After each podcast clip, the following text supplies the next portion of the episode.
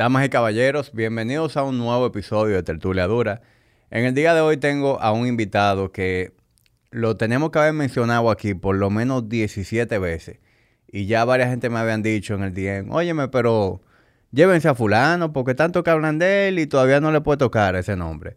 Bueno, pues hoy lo tenemos para que lo escuchen, lo vean y le pongan cara a ese nombre finalmente.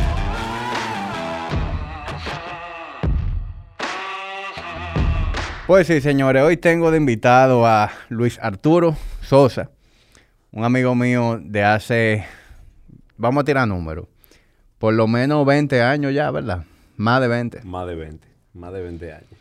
Señores, e- esta persona que está aquí eh, ha sido el que me ha iniciado en tantas cosas. Y yo creo que lo primero en lo que tú me iniciaste fue manejando. ¿Tú te acuerdas? Claro. Don Jamil te, dejaba salir a conmigo. Sí. Tú sabes que mi... Yo tuve una clase de manejo con un chofer que, que mami tenía. Eh, se llamaba Juan José. Y después de esa clase, como que nunca aparecía el tiempo, que sé yo qué, pero ya yo había sentido el ki Claro. de manejar. Y ya cuando eso, tú me llevabas un año, pero que a esa edad, un año es mucho. Un año es la diferencia entre carnet de aprendizaje Claro. y tú no puedes manejar todavía. Y, y yo recuerdo que yo le dije, mami, pero lo Arturo ya tiene su carnet de aprendizaje. Y, y mami, que evidentemente te tenía mucha confianza, Me tiene. Me Te tiene todavía. pues dejó que tú fueras mi, mi, mi maestro de, de, de manejar. Y yo creo que eso fue la primera de muchas cosas en la que me, me iniciaste. Y obviamente de eso se trata el episodio de hoy.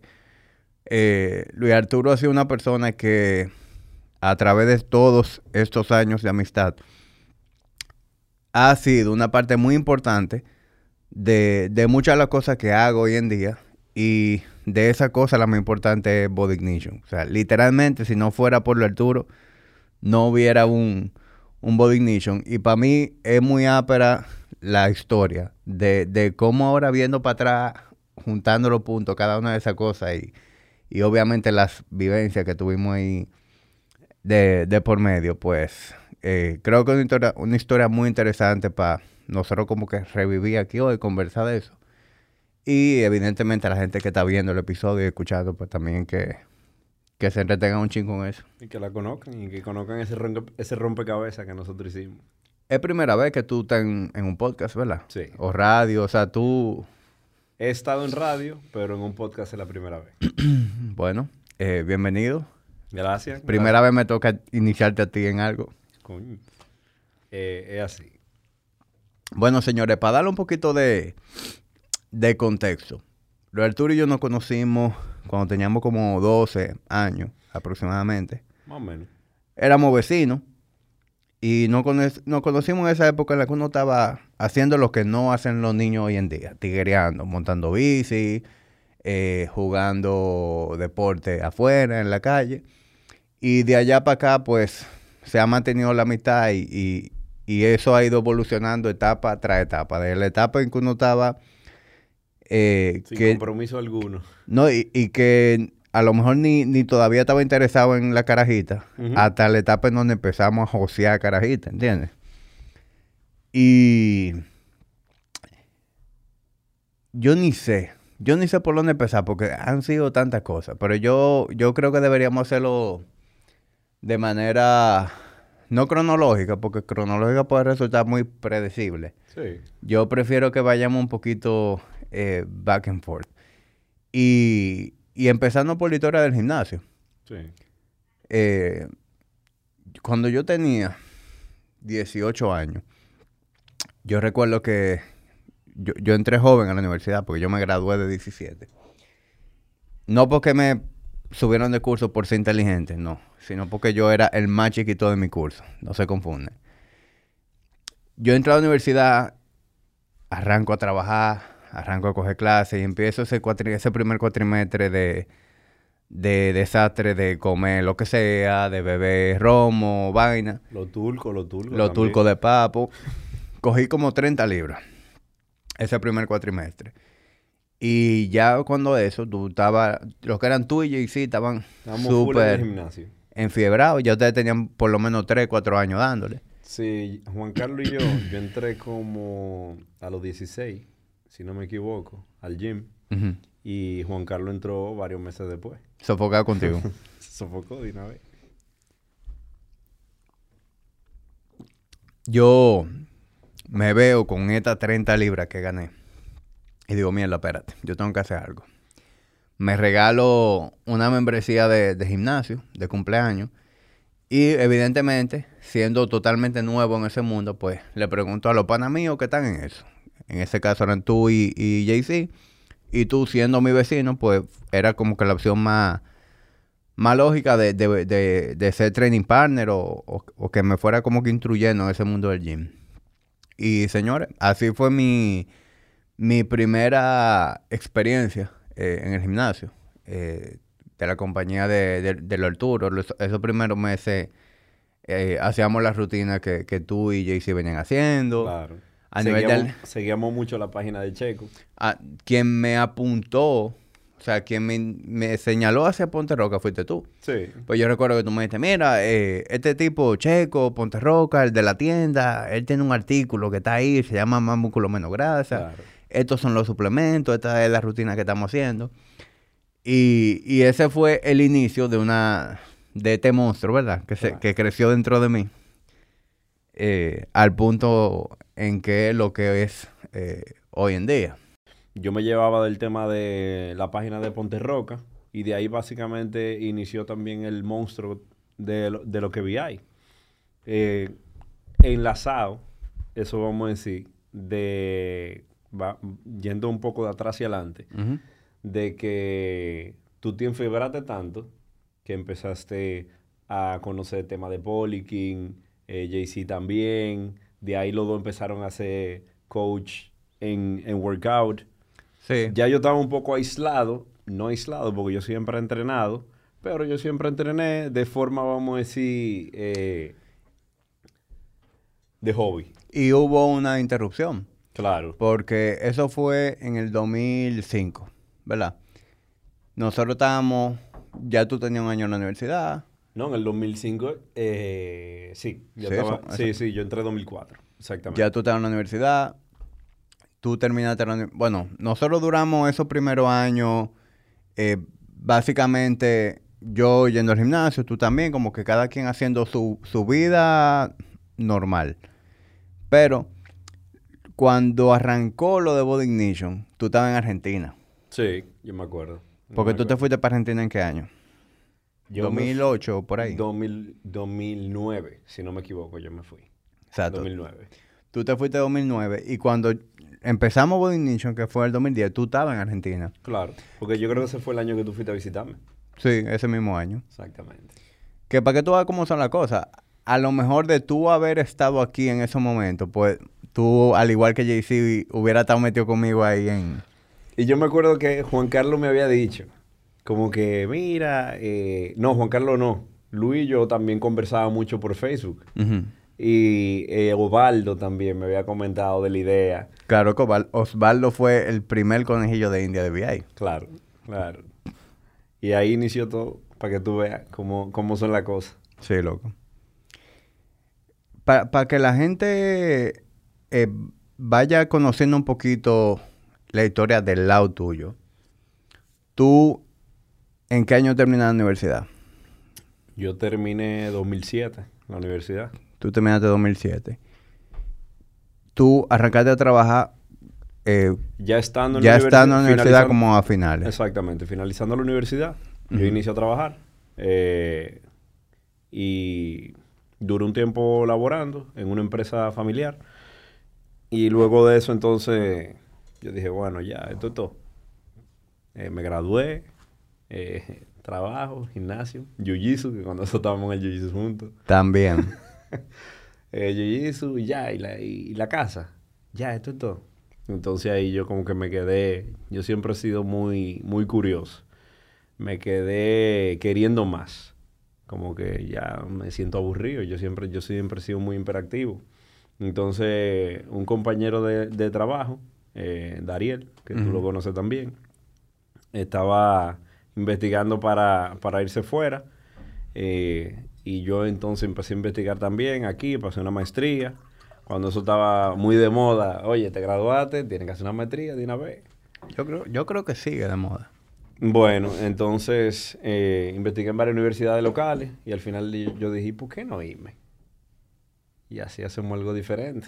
Al final llené todas mis cosas y al final eh, terminé yéndome un buen tiempo. Duraste como dos años o tres para allá. Como dos años y medio, tres, por ahí. Siendo el príncipe de Argentina. eh, como era que me decía papi, eh, Donald Trump. Es verdad. me decía. cha, cha. Ah, pues él cree que Donald Trump es el zorro. No, oye, la verdad que eh, eh, esa experiencia que tú te diste en Argentina fue, fue épica. Eh, eh, no, no. Yo, yo conozco poca gente que hayan disfrutado tanto su experiencia de, de vivir fuera. Yo me la gocé. No, no, me consta. Esos tres años que tú tuviste en Argentina, ¿tú viniste qué? ¿2012, 2013? Mm, más o menos 2013, si no me equivoco. 12, 13, por ahí. Y aunque allá yo recuerdo que tú te mantuviste entrenando. De hecho, Sí. yo, yo creo que tú viniste en tu mejor forma de allá. Sí, me puse, me puse muy bien. Molle, realmente. molleto. Me puse molleto. Y era básicamente una vida de estudiante, sin mucha responsabilidad, simplemente cumplir con, con los estudios, gimnasio y básicamente todo cubierto. Burlado el sistema, tú estabas allá. Exactamente. Pues si tú llegas a 2013 y ahí ya tú encuentras Body Ignition, todavía no había abierto el gimnasio. No, no había- Nosotros sí ya estábamos como como full con la plataforma Tenían la, online, tenían la página. dándole duro a, a- a lo que estábamos desarrollando dentro de Workout. Y ahí es donde tú entras a trabajar a Sanu, A. Sanut, exactamente. Entro a trabajar a Sanut, eh, llego a hacer la maestría, eh, ustedes me ponen en contexto de todo lo que están haciendo y yo, wow, para mí eso era nuevo. Y yo, coaching online. Claro. No, me- bien, vamos, va, denle para allá. O sea, me suena súper interesante. Ya yo conocí a Luis Mejía también, eh, del mismo gimnasio. Sí, o sea, tú conocías a Luis de- desde que coincidíamos en Body Shop antes del Exactam- 2010. Exactamente. Eh, y Luis me comenta, y tú nos juntábamos regularmente, frecuentemente. Y me comentan de la idea, y yo, mira, que está perísimo. Yo empiezo mi, mi, mi carrera, vamos a decir, laboral de oficina, y ustedes siguen desarrollando esa idea y ese sueño que ustedes, que ustedes tenían. Ujú. Tú entraste a Sanu eh, como en el 2000, eh, para esa misma época fue como más 2000. o menos. No, más o menos. Yo entré, tuve que haber entrado como 2011, por ahí, 2012, por ahí. Yo duré trabajando allá cinco años, más o menos. Lo que yo sí recuerdo es que cuando abrimos el gym, que nosotros reclutamos los primeros coaches para arrancar con nosotros, ya tú estabas ahí. Claro, claro. Y tú entonces lo hacías part-time. Yo hacía Yo part-time. recuerdo que tú ibas al gym en la madrugada, después te ibas para Sanu, después volvías para el gym. Un correcamino, un correcamino. Pero Y- bien interesante. Y así tú duraste un buen tiempo. Varios años. Yo tuve que haber durado así como algunos dos años y medio, más o menos. En, eh, teniendo el, eh, trabajando el gimnasio part-time. ¿Y qué, qué te hizo ya como que dar el pase? Decir, bueno, ya yo quiero ser coach full time. El trabajo de oficina te da mucha estructura, pero a la vez te da... eh, no, no, la palabra no es esclavitud, pero yo soy muy eh, de, de tener una vida un poco más fluida. O sea, no tan, No tan monótono. tú no tan monótona, exactamente. Entonces, llegó un punto en que yo puse sobre una balanza. El trabajo de oficina me gustaba mucho, era muy entretenido lo que hacía, pero también me, a mí me gusta mucho lidiar con la gente, conversar, conocerla, ver progreso. O sea, el área del fitness, de- del fitness coach a mí me gustaba mucho también. Y al final puse en una balanza trabajo oficina o gimnasio. Yo dije, tú sabes algo. Yo sé que papi se va aquí ya, pero vamos, vamos a hacer lo que realmente yo me siento mejor. A nivel, porque estudiaste administración, después te vas tres años a Costilla del Don para Argentina, hace un MBA. Llega el MBA y a los dos años tú no vas a hacer nada que tiene que ver ni con la metría ni con el MBA. Yo nunca, yo creo que nunca hablamos de eso. Co- Como que cuál fue la reacción de, de tu viejo cuando tú le dijiste. Tú sabes que papi es muy diplomático. Eh, Eh, fíjate, Luis Arturo. Exacto. Eh, él no estuvo muy de acuerdo, pero al final papi y mami siempre me han dejado desarrollarme eh, en la cosa que yo quiero. Eh, tú se lo ves en la cara que él no estaba muy de acuerdo, pero al final él deja que uno, que uno abra su sala y, y realmente haga lo que, lo que a uno le llene. Y hoy en día, ¿cómo él se siente? No, bien. Ya, eso no es tema. No, ya, eso no. Nunca me dijo nada. Nunca me dijo nada, pero de vez en cuando como que, mira, tú no has pensado. Y al final, como todo padre, todo padre lo que quiere es que su hijo o su hija eh, sea feliz, te haciendo lo que le guste y te haciendo lo que le llene. Básicamente. Y al final, ellos están viendo eso y vieron eso y al final le dijeron, oye, hay que dejarlo. Full. Entonces ya, eh, siendo coach full time, ¿tú tienes de qué año? Básicamente, a full time, algunos seis años. Seis años más o menos. Y en total, desde, el- desde que abrimos el gym, que fue 2000, finales del 2013. Exacto. O sea, tú tienes nueve años. Va para nueve ahora. Más o menos. Al, eh, al micrófono. Sí, Pues sí, eh, cerca de nueve- ya va para nueve años. más o menos. Y eh, yo no creo que esto parezca una entrevista, porque no, no, no es la idea. Pero tú estás haciendo algo que tú no te imaginaste. Es decir, y yo creo que todos nosotros. Es decir, yo no me imaginé trabajando en el fitness. Eh, hoy en día definitivamente mi futuro el fitness. O sea, en eso que yo me, me visualizo.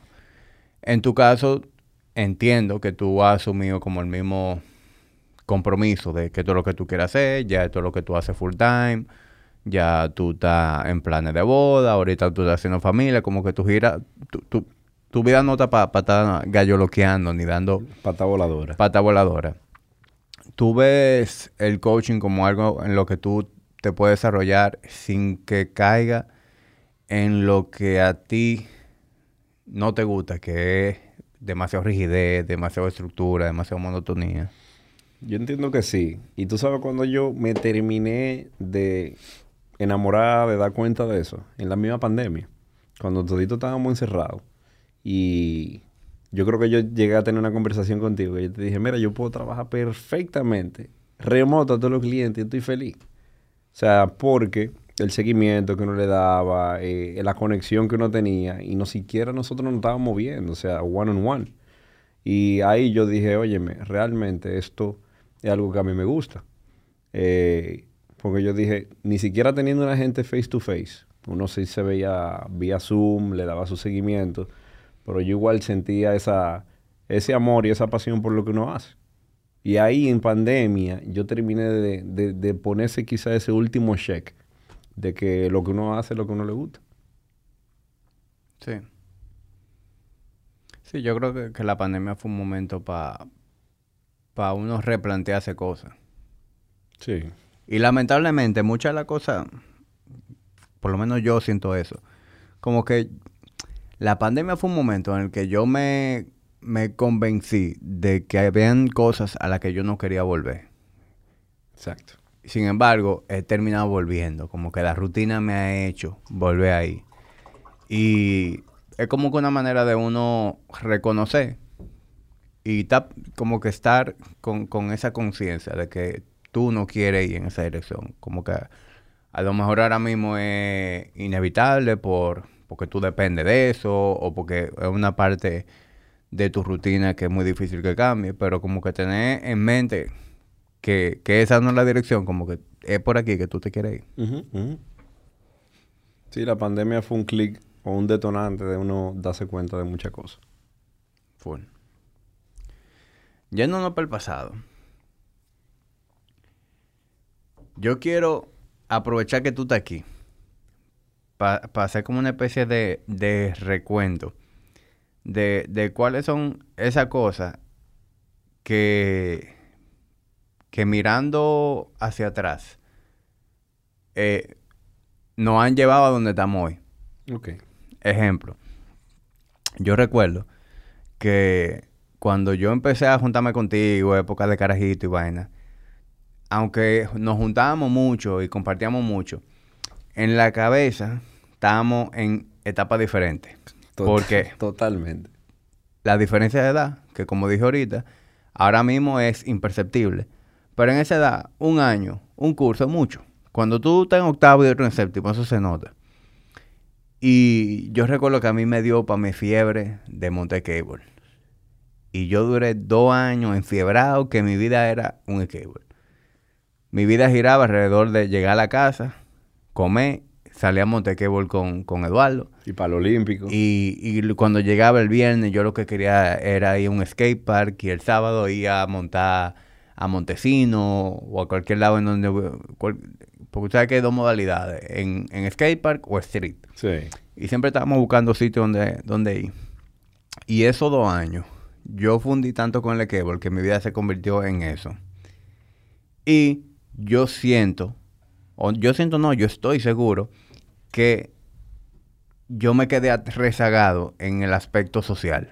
Pues Esa fue en esa etapa ustedes, tuyo y sí, Hochi, Feli, Claro. ya ustedes estaban yendo a, A los a los 15, 15, a los 15, ligando con carajitas, que sé o qué. Que no es que a mí no me gustara, a mí me gustaban las mujeres, pero yo no estaba haciendo nada al respecto. No, estaba aislado realmente de esa... Loco, no, las habilidades, esa habilidad social que tú empiezas a desarrollar de sacar una carajita a bailar, de tú pedirle un teléfono, Claro. de llamarla, eh, que obviamente a esa edad tú estás súper rookie, nadie sabe nada, pero por lo menos ya tú estás haciéndolo, ya tú estás ahí en la candela. Yo ni eso estaba haciendo. Y yo recuerdo que cuando yo empecé como a interesarme en, en salir y, y empecé a, salir con ustedes de noche, eh, yo era el más pariguayo. Definitivamente. Yo era, no, yo lo, yo estoy clarísimo. Yo me sentía súper pariguayo por eso, porque yo veía que ya ustedes estaban mucho más, con más, tigre- tenían tigueraje, ya tenían un tigueraje, estaban más fluidos. Y yo recuerdo que yo me sentía súper pariguayo. Pero el, el simple hecho de yo hanguear con ustedes, pues, me hizo Sí. catch up. Y, Sí. y ya, yo le llegué a, a, a cómo era que esa vaina eh, funcionaba. Pero ya de ahí en adelante, como que todo se fue conectando. Es decir, nosotros compartíamos mucho a nivel de, de pana, de día, pero de noche cada quien estaba en lo suyo. A lo mejor yo estaba en la casa eh, Viendo alguna serie, ya leyendo algo, y, tú, y tú estabas en conferencia con dos carajitas. Claro. Entonces, hu- hubo un, un- digamos que una etapa en la que yo estaba haciendo ese, ese catch up.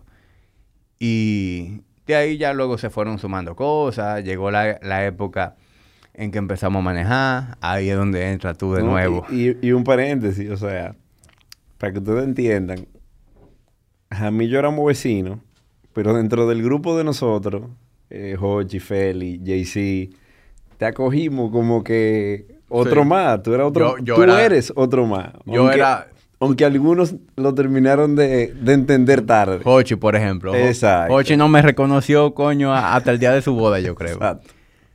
Eh, sí, loco. Ustedes se convirtieron en la promoción mía, prácticamente. Porque Exacto. yo estaba en un colegio, el Verita, que era muy chiquito. O sea, mi- en mi curso eran 22 gente en total. Y de las 22 habían como 10 varones. Y teníamos intereses muy diferentes, vivíamos lejos, como que yo no, ten- yo no sentía que tenía de que un grupo. Claro. Y con ustedes fue que yo socialicé. Es decir, a la hora viviste de... esa experiencia, vamos a decir, de, de juventud. Claro, esos últimos años del colegio, que si un open bar en Jubilee, Claro. que si un field day, que vamos a salir para unos 15 y vaina. Yo, Salí yo- todito- yo salí- llegué ahí a varios 15 del Consa. Salí todito en un pollito y que nos dejaron la nuña de Cáceres. Claro. Esa, esa etapa yo la viví como si yo hubiera estudiado en el Consa. Así es. Y lo que te voy a decir ahorita es que ya de ahí para adelante, todo fue como que una, una secuencia. Llega esta etapa en la que estamos aprendiendo a... Ya estamos saliendo en los carros de la casa, que nos prestan los carros. Lavándolo, lavándolo también. Había Jamín. que hacerle pepillo. Exacto. Ahí es donde entras tú de nuevo con la clase de, de- de manejo. Empieza este ritual de nosotros de, de los fines de semana, lavar los carros, encerrarlos y mil vainas para salir en el carro limpiecito en la noche. Claro. Como si a alguien le importaba esa mierda. A nadie le importaba. tú estás claro, ¿verdad?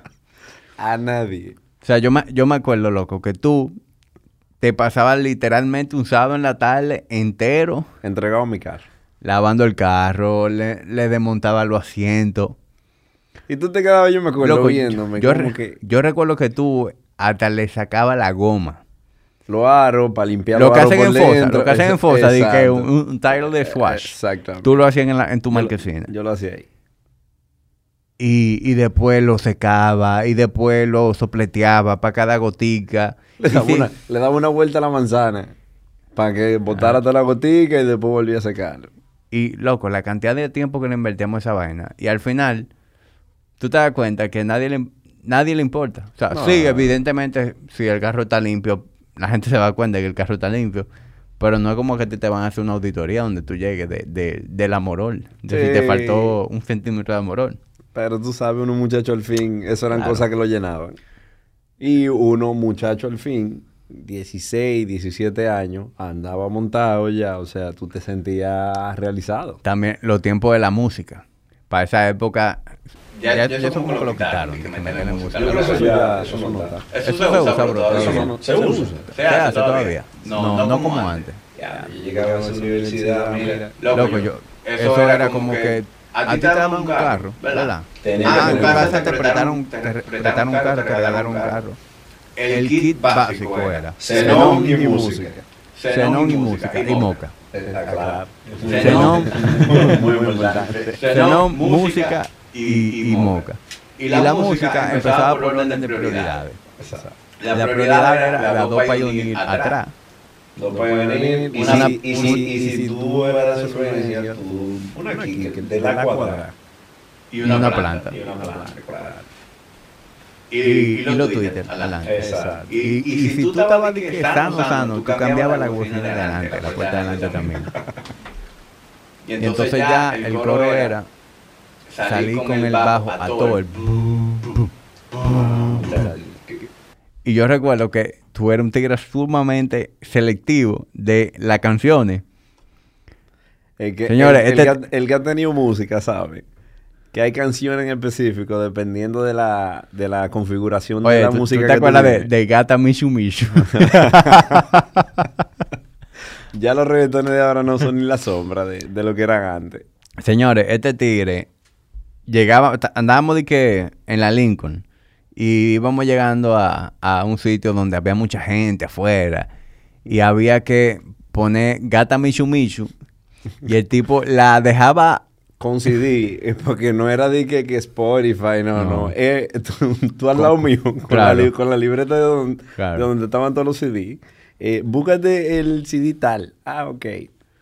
Claro. No, y entonces si por X o Y uno, el timing del bajo no daba al momento en el que uno iba a pasar por ahí, tú tenías que darle atrás a la canción para asegurarte que en el momento en el que tú pasaras era que ese bajo iba a dar en la yeya. Iba a retumbar. Exacto. Qué maldito palomo éramos nosotros. Pero son... uno, uno- se hace vaina est- estúpida de joven. Ahora, tuvo un carajito haciendo eso y tú dices, y este maldito carajito de mierda. Es así. O guayando goma, dando acelerones. Uno lo ve ahora y dice, qué maldito estúpido. Pero uno hacía todo eso, loco. Uno era Charlie. Sí. Yo me acuerdo de... a- hablando de esa época. yo cada vez que pienso en eso yo me río. Tú estás pensando en Alecito, ¿eh? En los zapatos de punta.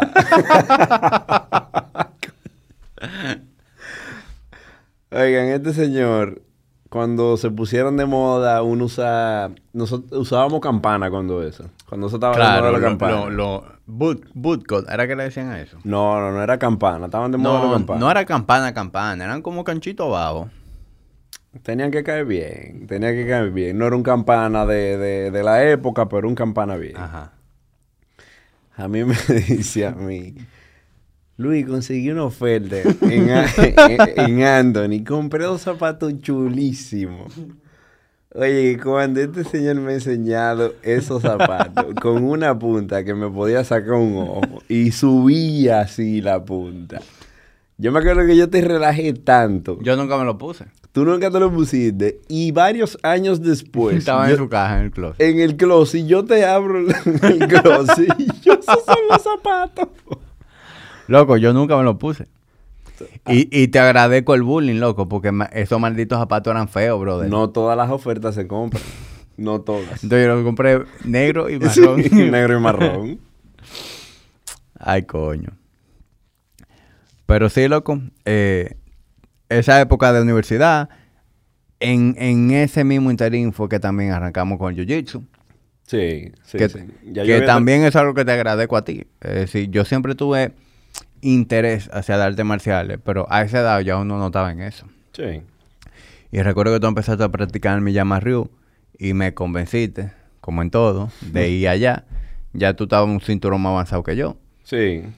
Y para que tú veas cómo son las cosas, hoy en día el que sigue practicando, o, o bueno, que lo retomé, eh, obviamente otra modalidad, el jiu-jitsu brasileño he sido yo.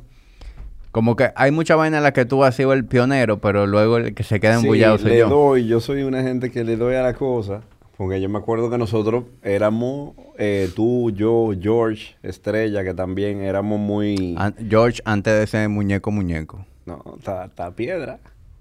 es, está. Ajá. Sí, pero eso fue antes de su época, de ese muñeco. Sí, claro, claro. Eh, nosotros iniciamos en, en el Jiu-Jitsu y lo que hizo que yo parara el Jiu-Jitsu básicamente fue cuando yo me fui fuera.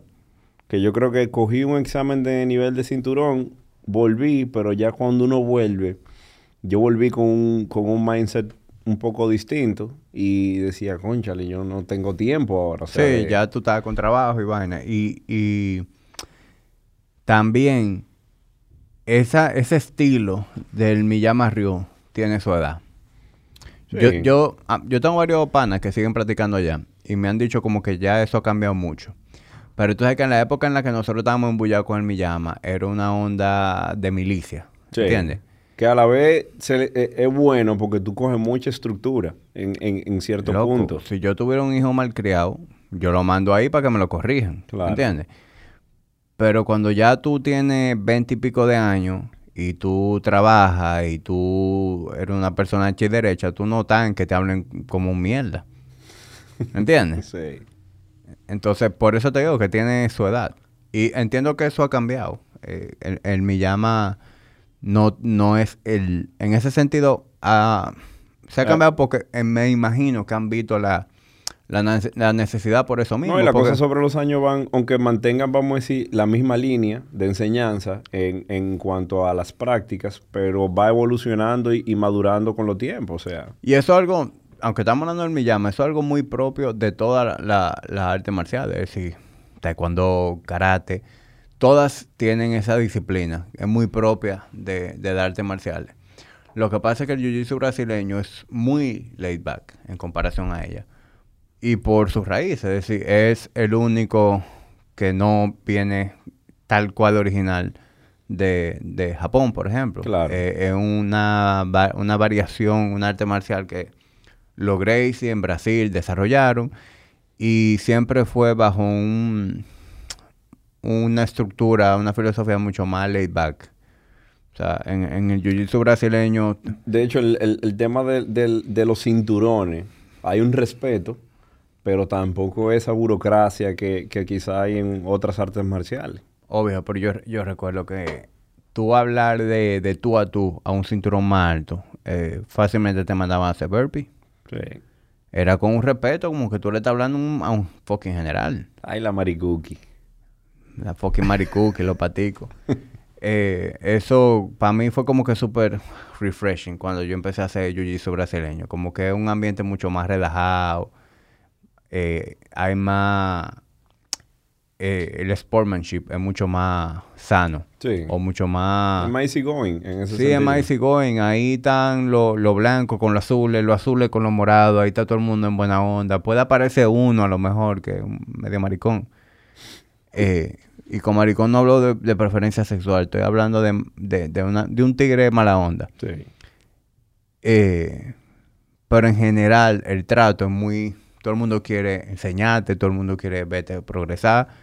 Eh, salimos y, y fuera del mat somos todos iguales. Claro. Que en otras artes marciales pasa eso, como que salimos del mat y este tigre cree que seguimos con el kimono puesto, que me está hablando como si yo fuera un mierda y qué lo que es. Claro. Esa vaina a mí no me gustaba, la verdad.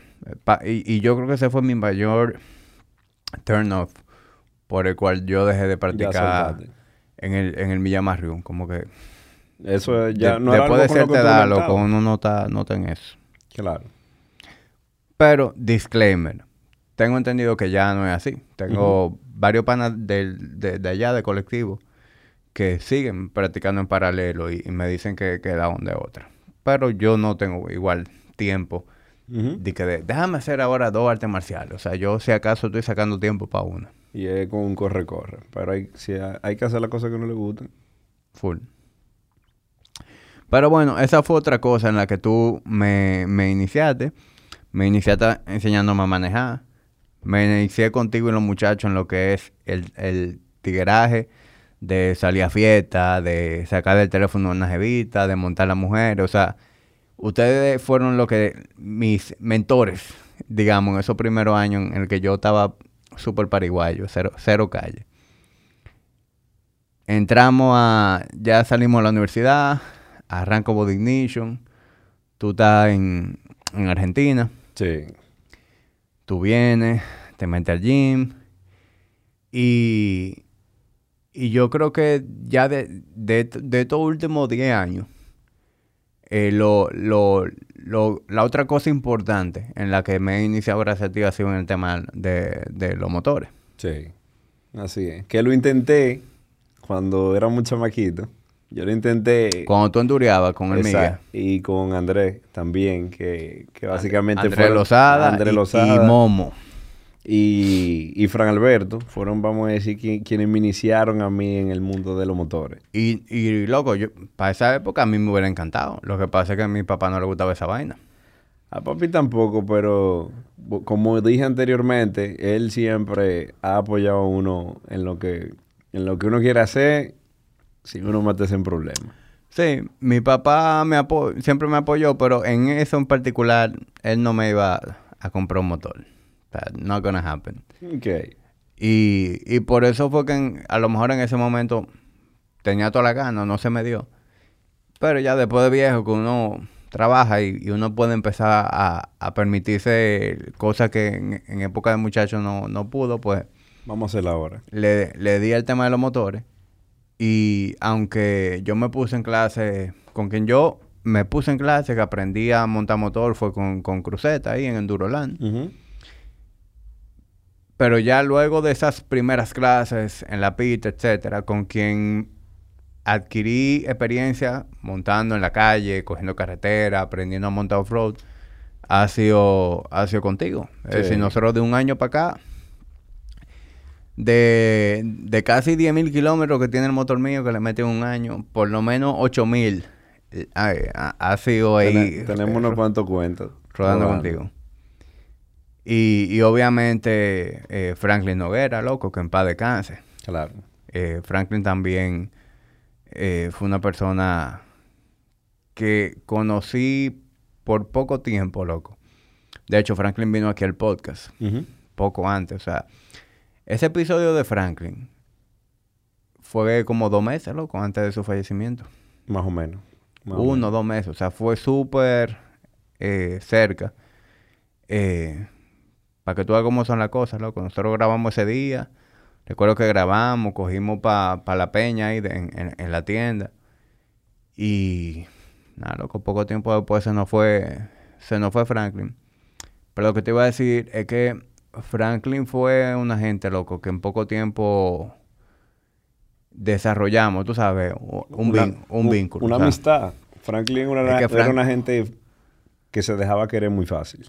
Sí, loco, y era un tipo súper atento. O sea, yo, yo recuerdo que eh, yo a cada rato pasaba por la tienda. Yo estaba cerca de la tienda, yo me paraba y recuerdo que Franklin me brindaba un café, nos poníamos a hablar de motores, o cogíamos para atrás para el taller y prendíamos un cigarro, nos podíamos fumar ahí. O a veces tú te sentabas en la tienda y seguías trabajando, cosa del gimnasio. Sí. Él trabajando su cosa y tú te quedabas en la tienda. Sí, y a loco. veces yo llegaba y yo, oh, ¿y qué tú haces aquí?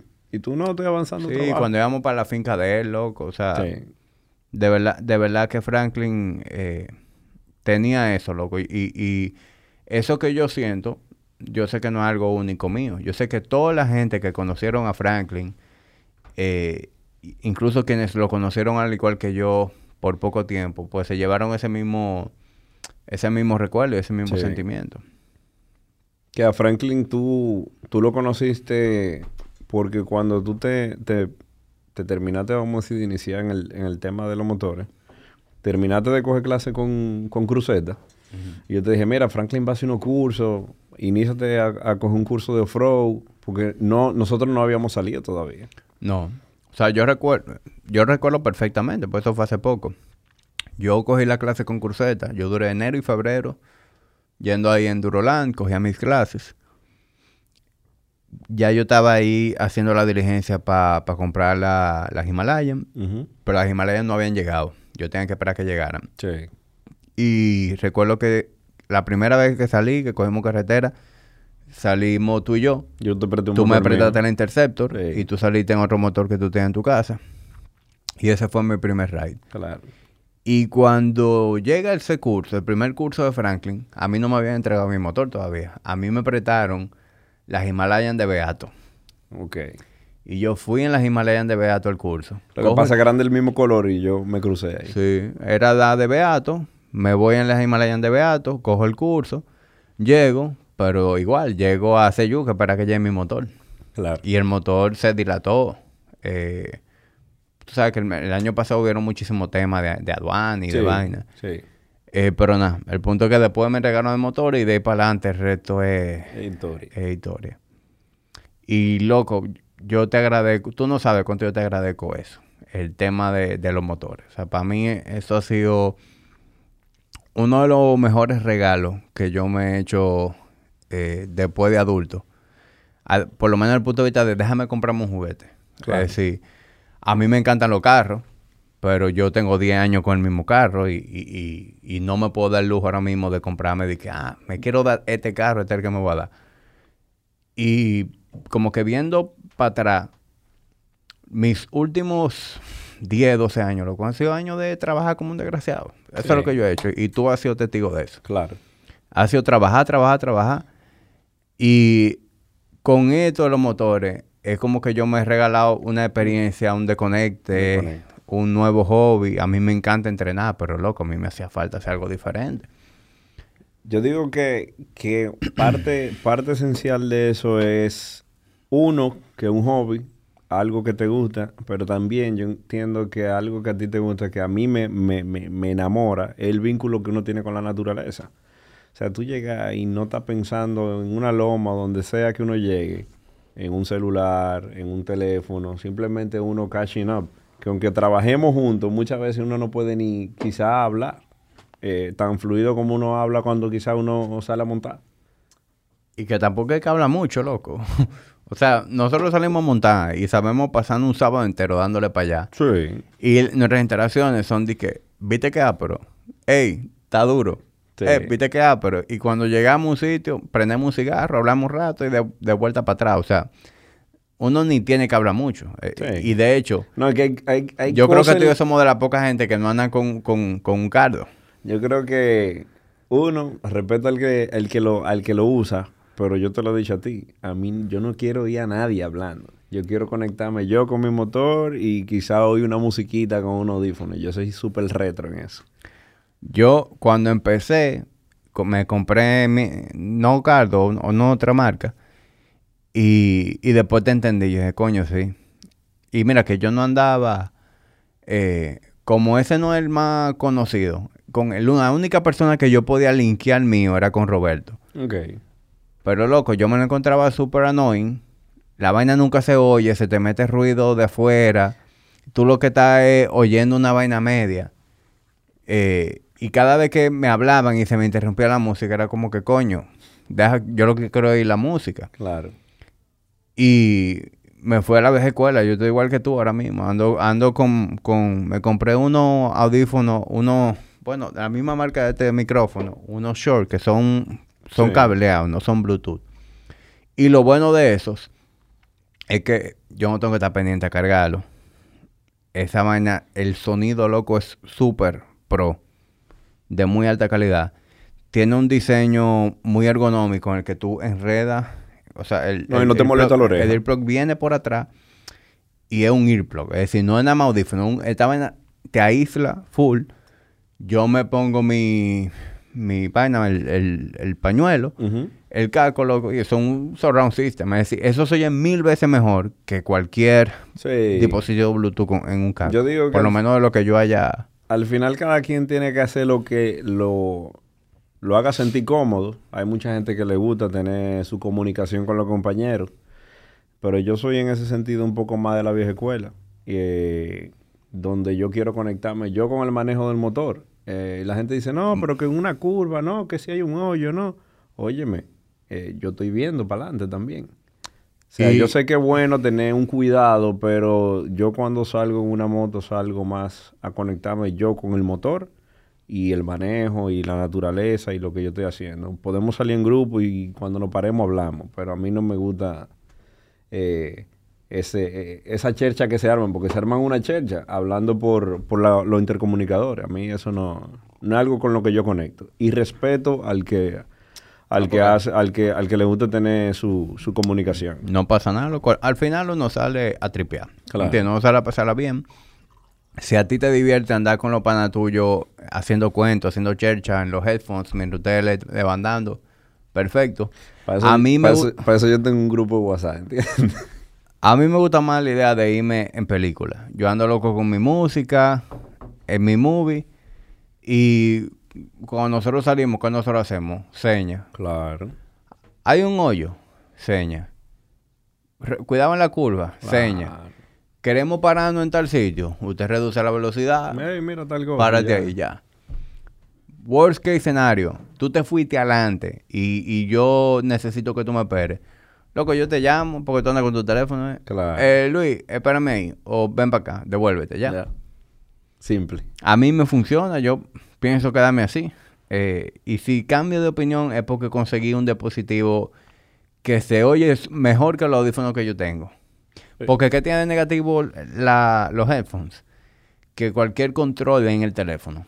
Sí. Por ejemplo, los Bluetooth, tú tienes la facilidad de que tú le bajas el volumen aquí, tú puedes pausar la música ahí. Nosotros que andamos vintage, si yo necesito bajar el volumen, yo tengo que En el teléfono. bajarlo en el teléfono. Sí. ¿Entiendes? Para adelante a la canción, tengo que dar en el teléfono. Y si tú andas con unos guantes que no son muy sensibles con el teléfono, tú con una lucha, de, uno- una lucha al diablo. Sí. Eso sí. Pero, Pero volviendo a los motores, yo, para mí, eso sido uno de los mejores regalos que me he dado, loco. La, la manera en que uno conecta con la naturaleza. Es decir, de, de, de niño, de joven, yo con, con mi familia, papi, tú sabes que siempre ha sido de coger mucha carretera, de, de hacer turismo interno. Yo conocí todo. Y después de adulto, perdí el hábito. Por, por mi mismo estilo de vida, de siempre estar trabajando. Llega el fin de semana y, y tú lo que quieres es estar tranquilo, si acá un restaurante, eh, no tiene tiempo a lo mejor de esa logística de me voy desde el viernes para tal sitio. Y después de que tú tienes hijos es más difícil. claro, Niño chiquito, loco. O sea, cada vez que yo me voy de fin de semana con Caro y, y María José, es un esquema. es un esquema, brother. Toda la vaina que hay que cargar. Y, y la logística. De hecho, no. Para que para mí valga la pena irme, yo tengo que irme dos noches. Dos noches. Porque Claro. si cuando nosotros hemos, nos hemos ido una noche para cualquier sitio, no disfrutamos. Porque tú llegas, tú desmontas todo, Es tú el, armas es todo, más el esquema que tienen que hacer tú duermes la niña y ya te levantaste, ya hay que empezar a recoger para venir. Yo digo que los motores es como un...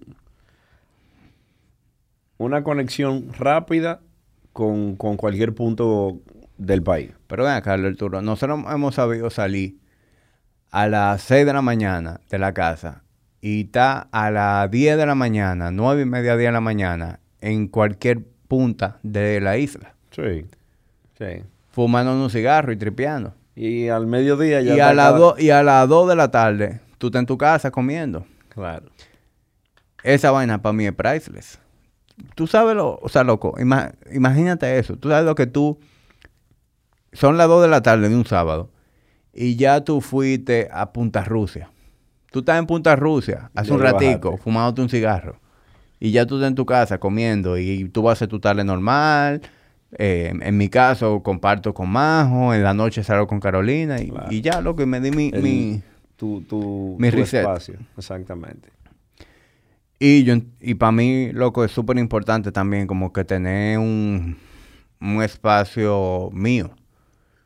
Eh, y yo creo que todas las parejas deberían tener eso. Es decir, Sí, hay, eh, el, el que no encuentra eso debe de buscarlo. debo de buscarlo. Porque tarde o temprano yo digo que, que va a explotar. O sea, internamente.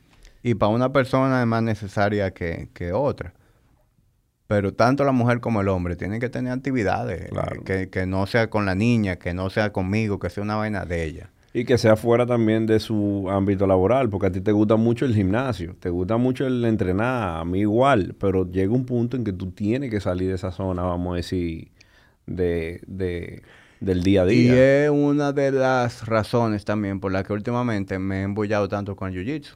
Claro. Porque yo estaba súper embullado antes de, de la pandemia. O un poco antes. Yo, yo recuerdo, que yo dejé de practicar por tema de tiempo, pero yo no dejé de practicar definitivamente. Yo estaba como que unas varias semanas complicadas. Llega Navidad, me voy de viaje, venimos de viaje y no arrancaba bien el año, ¡fup! llega la pandemia. Y obviamente en la pandemia, ¿quién practica jiu-jitsu? Claro. El miedo también que la gente tenía de... ¿no? Y que incluso cuando empezaron ya a reactivarse los gimnasios y cosas así, la gente se sentía más cómoda con todo lo que fuera con distanciamiento. Claro. El jiu-jitsu, una vez en la que tú estás en el piso luchando con una gente face to face, ahí. eso era lo último. Y aunque arrancaron por mucho tiempo, por muchos meses, y cuidado si el año pasado completo, era con mascarilla. Y yo no le hago ejercicio con mascarilla a nadie. Mucho menos voy a pelear jiu-jitsu. Y yo le escribía a, a Javier, el, el dueño de colectivo. Javier, eh, dime de la mascarilla. No, es obligatoria todavía, ok. Yo dije, Javier, avísame, cuando la quiten. no haya, claro. Efectivamente, Javier me avisó y a la semana yo estaba ahí. Y eh, como que conectado con eso nuevamente. Y lo otra cosa que me gusta mucho es que me desconecto de VI. Claro. Porque aunque a mí me gusta entrenar, loco, yo estoy entrenando en mi lugar de trabajo. Y para mí es inevitable no, no, con- no distraerme con cosas de trabajo por X o Y razón. Sí. O sea, yo estoy en el, en el gimnasio entrenando y aunque allá todo el mundo, em, la gente es muy respetuosa. Es Sí. decir, un cliente me va entrenando y no va a venir... A invadirte Entiende que yo estoy espacio. entrenando y, y no viene a ponerme tema. Ustedes por igual, si ustedes ven que yo estoy entrenando, Sí. eh, me dejan tranquilo, eh, el staff también. Pero aunque ustedes me dejen tranquilo, el que no está tranquilo soy yo. Claro. Porque yo estoy entrenando y yo veo eh, una gente, por ejemplo, que entró a recepción. Yo estoy pendiente a ver quién es que está ahí, si lo están atendiendo, Claro. ¿entiendes? O si es una gente nueva que necesita ayuda. Sí, no, Tú no- sabes, no pensando como dueño de, de negocio. Eh, hay un cliente en el piso haciendo algo mal o lo que sea, ya es algo que a mí me, yo me quedo dándole mente. Claro. Más, yo puedo ver algo que anotaron en la pizarra que yo entiendo que no debe ir dentro de la rutina y ya esa vaina a mí me, me, de- me, me quedo en una pens- pensando en que tengo que decirle a fulano que ese cliente no debe hacer tal cosa, ¿entiendes? Sí. Y obviamente es mi lugar de trabajo, no hay no hay un desconecte. Pero en el jiu-jitsu, loco, yo llego a un ambiente en donde, de hecho, el colectivo está dentro de un gimnasio. Pero lo más heavy entrar a un gimnasio que a mí me da trepito, que no, yo no tengo que ver con nadie. No tiene que ver con nadie. a mí qué me importa si la puerta está dañada, si hay un bombillo quemado, si el aire no enfría, si los baños están sucios. Yo no tengo que ver con nada de eso. Yo vine a practicar jiu-jitsu, me fui. Claro. Y esa vaina para mí es, es priceless. Pero tú duraste mucho, eh, o no mucho. Tú tenías eh, tiempo queriendo hacer algo, pero no lo habían podido hacer por un tema de que tú estabas muy enfocado en el negocio y en el gym. Tú quizá querías volver al jiu-jitsu, querías hacer algo adicional, pero no tenía el tiempo porque estaba enfocado en otra cosa. Sí, sí. Uno, no había encontrado el qué, porque yo sabía que me hacía falta algo, pero no había identificado qué es lo que voy a hacer.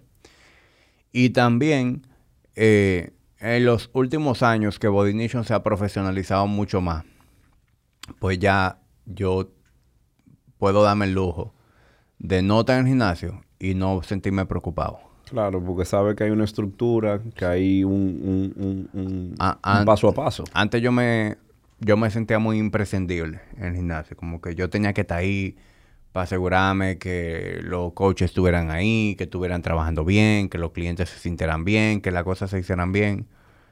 Y por mucho tiempo fue así, tú lo sabes. Pero los últimos dos, los últimos dos años, eh, Body Nation se ha profesionalizado dramáticamente todo. Y ya yo me siento mucho más tranquilo. Bueno, yo estoy aquí grabando el podcast. Claro. Arroyo Hondo está abierto, Bellavista está abierto, Punta Cana está abierto. Y yo no tengo ninguna preocupación de que no se esté trabajando bien. Claro. Y yo estoy aquí. Y tú estás aquí, ¿entiendes? Hasta para los mismos coaches, eh, el cambio ha sido muy positivo. Es decir, fíjate cómo ya hoy en día ustedes pueden trabajar con una cartera de clientes mucho más amplia, porque esta es un- esta es una manera en la que nosotros podemos ser más eficientes con el tiempo, en el que pueden tener más, más balance eh, entre trabajo y- y- y vida personal. Claro. Porque ¿qué es lo que pasa en el, en el modelo tradicional de PT? Desde las 5 de la mañana La- hasta loco, las 10 de la noche. La única pisado. manera en que tú puedes generar dinero es vendiendo tu tiempo. Claro. Yo te cambio una hora de mi tiempo por tu dinero y yo te voy a entrenar. ¿Y qué va a pasar? Cuando a mí se me acaben las horas, Tú vas a llegar a un tope. La única manera en que yo puedo crecer es o juntando más gente en la misma hora, que mucha gente no le gusta eso, o cobrando más, que mucha gente tampoco te puede pagar más. Claro. Entonces, ese modelo, un modelo que yo entiendo que, que hasta se va a hacer obsoleto en el tiempo. Sobre todo a medida que yo vea que la, que la gente vaya viendo modelos como el de nosotros, que siguen siendo personalizados, que incluso, en mi opinión y en la experiencia que han tenido lo- los clientes de nosotros, es superior a, a ese personal training one-on-one. Sí. Es decir, hoy en día nosotros le dedicamos mucho más tiempo que antes a lo que es el diseño de un programa de entrenamiento, Claro. a lo que es el follow-up con el cliente, el tema de las que- consultas. Y a que el cliente aprenda también. A edu- a, a edu- educarlo. Sí, a educar al cliente.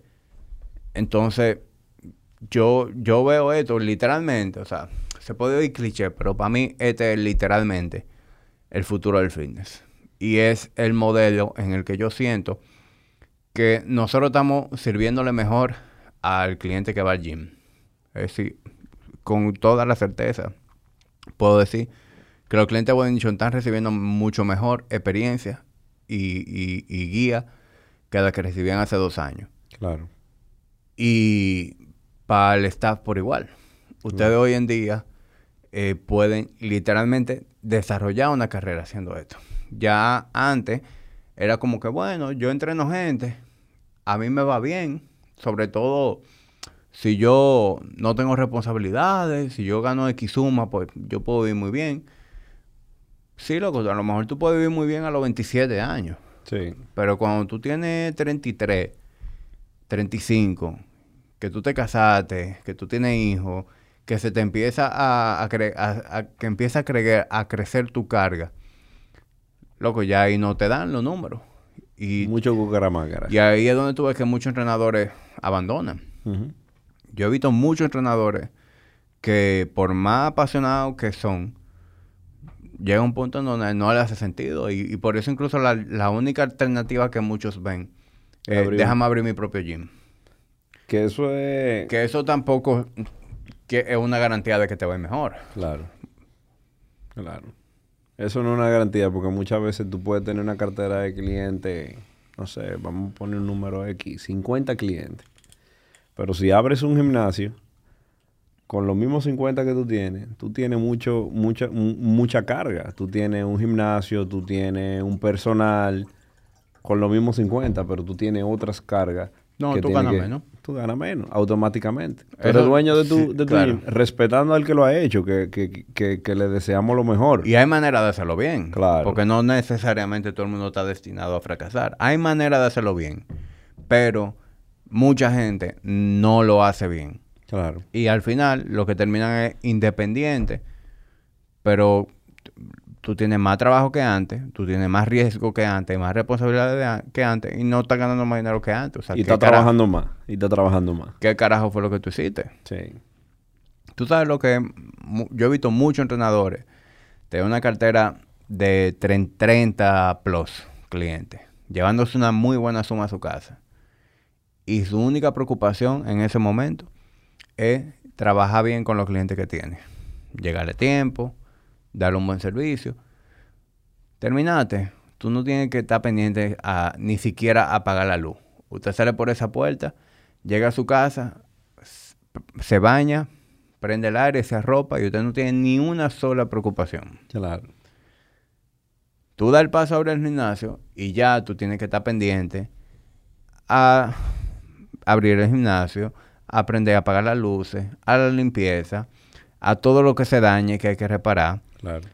a El personal. bregar con el personal, a no a todo el que va al gimnasio, ya tú te sientes responsable de brindarle un buen servicio. Claro. Es decir, ya, ya no te importa nada más tus clientes, te importa todo. Contabilidad. Ya de- tú tienes que meterte en temas de factura, Financiero. eh, que si TCS, que si DGI, pagar impuestos. Si te endeudaste, bregar con banco, ¿verdad? Y el trabajo nunca para. Ahora, tú terminas de trabajar con tu cliente y ¿qué tú haces? Tú trabajas en todo lo demás, Claro. en las operaciones del gimnasio. Y tú llegas a tu casa y ya ese sueño no es tan placentero como era antes, porque ahora tú vas a pensar en todo lo que hay pendiente, en todo lo que puede salir No, mal, no en de- todo lo que está saliendo mal que hay que hacer diferente. Y no todo el mundo está hecho para eso, loco. Ahí tú diste en un punto, en un punto muy, muy, muy clave. No todo el mundo está hecho para eso. No todo el mundo está hecho para hacer un negocio. eh, y no todo el mundo está hecho para ser dueño de su propio negocio. Vamos a poner así. Eso no es un cachú. No es imposible, pero no es un cachú. Mira, no- nosotros vivimos una época en, en la que se, se promueve mucho el, el emprendedurismo. Sí. Y eso está muy bien. Óyeme, yo me considero una gente em- emprendedora. Y todo el que tenga ese espíritu emprendedor, yo lo apoyo y si lo puedo ayudar, hasta lo ayudo. Claro. Pero es un error tú querer vender la idea de que todo el mundo debería ser un emprendedor o No. que esa es la única manera en la que tú vas a ser exitoso. Viejo, hay muchas maneras en las que tú puedes ser exitoso.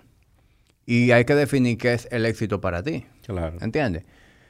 Porque si, si, vamos a poner el ejemplo tuyo. Tú eres un tipo con, con una personalidad muy... que siempre ha sido así. O sea, tú eres un tipo responsable con tu trabajo, a ti te gusta trabajar, Claro. pero a ti también te gusta desconectarte, a ti te gusta llegar a tu casa, prender un cigarro, chilear con Mónica, eh, agarrar en tu motor y irte por ahí sin preocupaciones. A ti no te gusta tener que estar atento a muchas cosas al mismo tiempo, de que multitasking, sino No. como que este es tu task y ya. Entonces, loco, yo no creo que a ti, para tu tipo de perso- personalidad, que a ti te iría bien de que tirándote, lanzándote tú solo. Claro. Y eso quiere decir que tú no más vas a ser exitoso emprendiendo. No, No. loco. Mi- Mira, mira como dentro del mismo gym tú has ido creciendo. Y hoy en día hay hasta más oportunidades que antes. Claro. Por cómo opera el modelo y por cosas que tú sabes que nosotros estamos planificando internamente. No, y que cada cosa va, va, va de la mano con, con, con el estilo de cada quien. ¿Y qué es lo que es importante para ti? Claro. Yo estoy seguro que tú no vas a cambiar tu surf, tus motores, tus pasatiempos, tu paz mental por caer de atrás a un negocio. No. Tú quieres estabilidad financiera. Claro, Tú quieres sí. ir a trabajar, hacer tu trabajo, ganar suficiente dinero para tú llegar a tu casa y no tener que estar pensando en problemas. Pero that's good enough for you.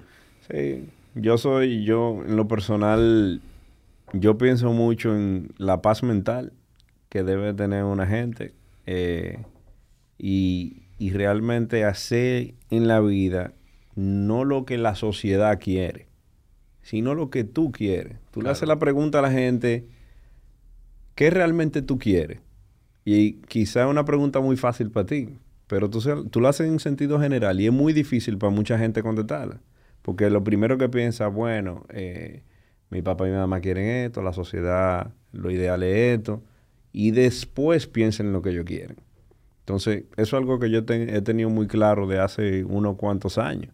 O sea, yo estoy muy claro de, de- de que lo que yo quiero es esto. Y así yo lo he hecho en muchas cosas. Claro.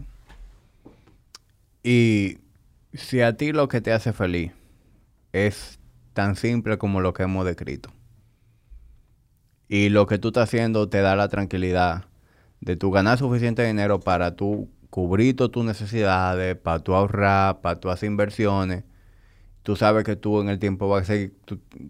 mientras tú vayas por ese camino, tú tienes un crecimiento y estabilidad financiera asegurada. Sí. ¿Para qué? ¿Para qué te va a Claro. complicar? Y, y eso no es porque quizá alguien lo puede entender como que es conformista, ¿no? Porque vamos a seguir creciendo. Pero creciendo de la manera ideal para mí. Es que todo depende de qué es lo que tú quieres. Claro. ¿Entiendes? Tú estás claro en qué es lo que tú quieres. Si tú hicieras algo diferente a eso, fueron incoherente de tu Claro. parte. Sí. En cambio, tú me preguntas a mí, mi- lo que yo quiero es muy diferente a lo que tú quieres. Y por eso yo te, he elegido un camino diferente al tuyo. Sí. Y no pasa nada. Cada quien se siente pleno. Cada quien está haciendo lo que lo llena. Sí, por eso yo, por eso, por eso te mencioné ahorita que cada quien debe hacerse esa pregunta. ¿Qué es realmente lo que tú quieres? Y esa pregunta, cuando ya tenga una respuesta, óyeme, hasta anotarla. Tú la anotas y eso puede cambiar con los años. Porque lo que queremos hoy quizá no es lo que queremos en, lo que queremos en 10 años. Pero es interesante uno ver cómo... Ni siquiera cómo va- quizás 100%. Sí, no, uno va evolucionando. O sea, si, si lo que tú quieras a los 30, si tú eres un hombre y a los 30 tú quieres lo mismo que tú querías a los 15, tú tienes que revisarte. Claro. Porque ¿qué queríamos nosotros? A los, ¿Qué quería yo a los 30? No, a esta edad yo pensaba que uno que íbamos unos viejos ya, que ya uno iba a estar ya de Y que, retirada. no, y que yo iba a tener ya mi vida resuelta. Claro. Yo a esta edad yo iba a estar con la moña. Sí. Con la moña, trabajando, pero viviendo chilling. Yo iba a tener un Porsche, yo iba a, tener, yo iba a estar soltero en mi bachelor pad, dándome el viaje de mujeres. Y eso no es lo que yo tengo hoy en día, pero no es lo que yo tengo, porque ni siquiera es lo que yo quiero, loco. Claro. Tú me preguntas, a mí, ¿tú quieres un Porsche? Sí, yo quiero un Porsche, pero hay muchas cosas que yo quiero antes que el Porsche, y por eso no tengo un Porsche. Claro. En su momento yo espero que llegue el Porsche. Claro, todo queremos. Pero, pero hay muchas cosas mucho más importantes, loco, para mí ahora mismo. Sí.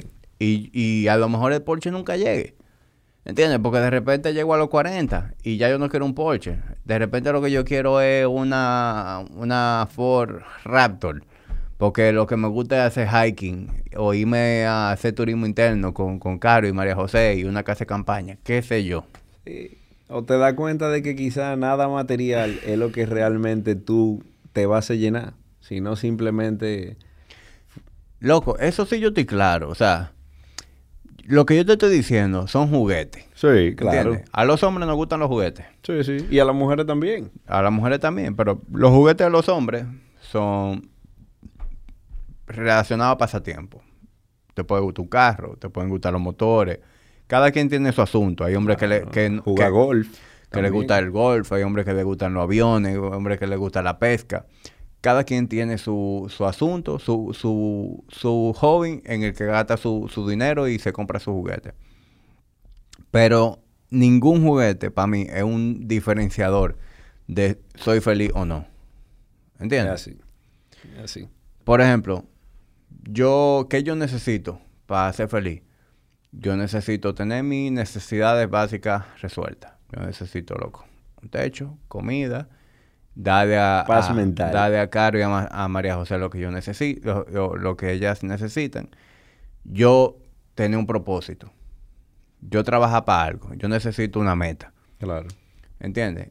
Y mientras yo tenga eso y paz mental, yo soy un hombre feliz.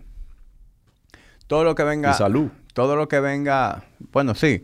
Cuando me hab- hablo de, de- de un propósito, en todos los sentidos, un Claro. propósito desde el punto de vista de trabajo, para donde yo quiero ir, del punto de vista personal, que yo quiero lograr eh, mejorar en un- mi deporte, mejorar, mejorar en mi, performance, aprender cosas nuevas, Sí. tener desafíos. Para mí eso es muy importante. Todos los días hacer algo desafiante. Eso para mí es como que vital para yo ser feliz.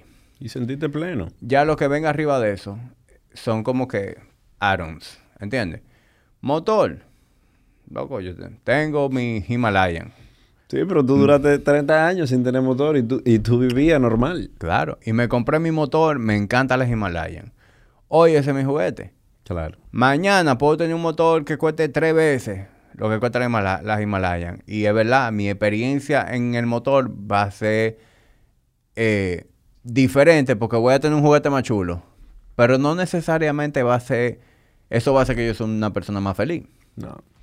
O, o- o va a ser dramáticamente mejor que con el motor que yo tengo ahora. Loco, yo tengo un motor en el que yo puedo hacer literalmente lo que a mí me dé mi gana. No hay sitio en donde un tigre llegue un motor con 30 mil dólares que yo no llegue a mi Himalayan que cuesta lo que cuesta. Claro, claro. Ahí tú diste en un punto clave. Y, y sí, o sea, yo digo que al final uno tiene que buscar eso. Y en los motores, como en todo, se dan... Tú te vas a encontrar con muchos personajes. Uf, como en todo, como en cada uno eso- de los eso hobbies que pasa- uno Eso hace. pasa en todos los hobbies. En los carros, tú te vas con los tipos que genuinamente les gustan los carros, ¿verdad? Que manejan el carro, Claro, que le saben ¿verdad? dar la madre. que le saben dar el carro, eh, que, que la pasión de ellos es el manejo, ¿entiendes? El, el, el craft. Y hay tigres que lo que les gusta es llevar el carro a lavar y que el carro esté brilloso. Y tener los pepillos. y parquearlo, llega a un sitio, parquea el carro y que la gente vea el carro.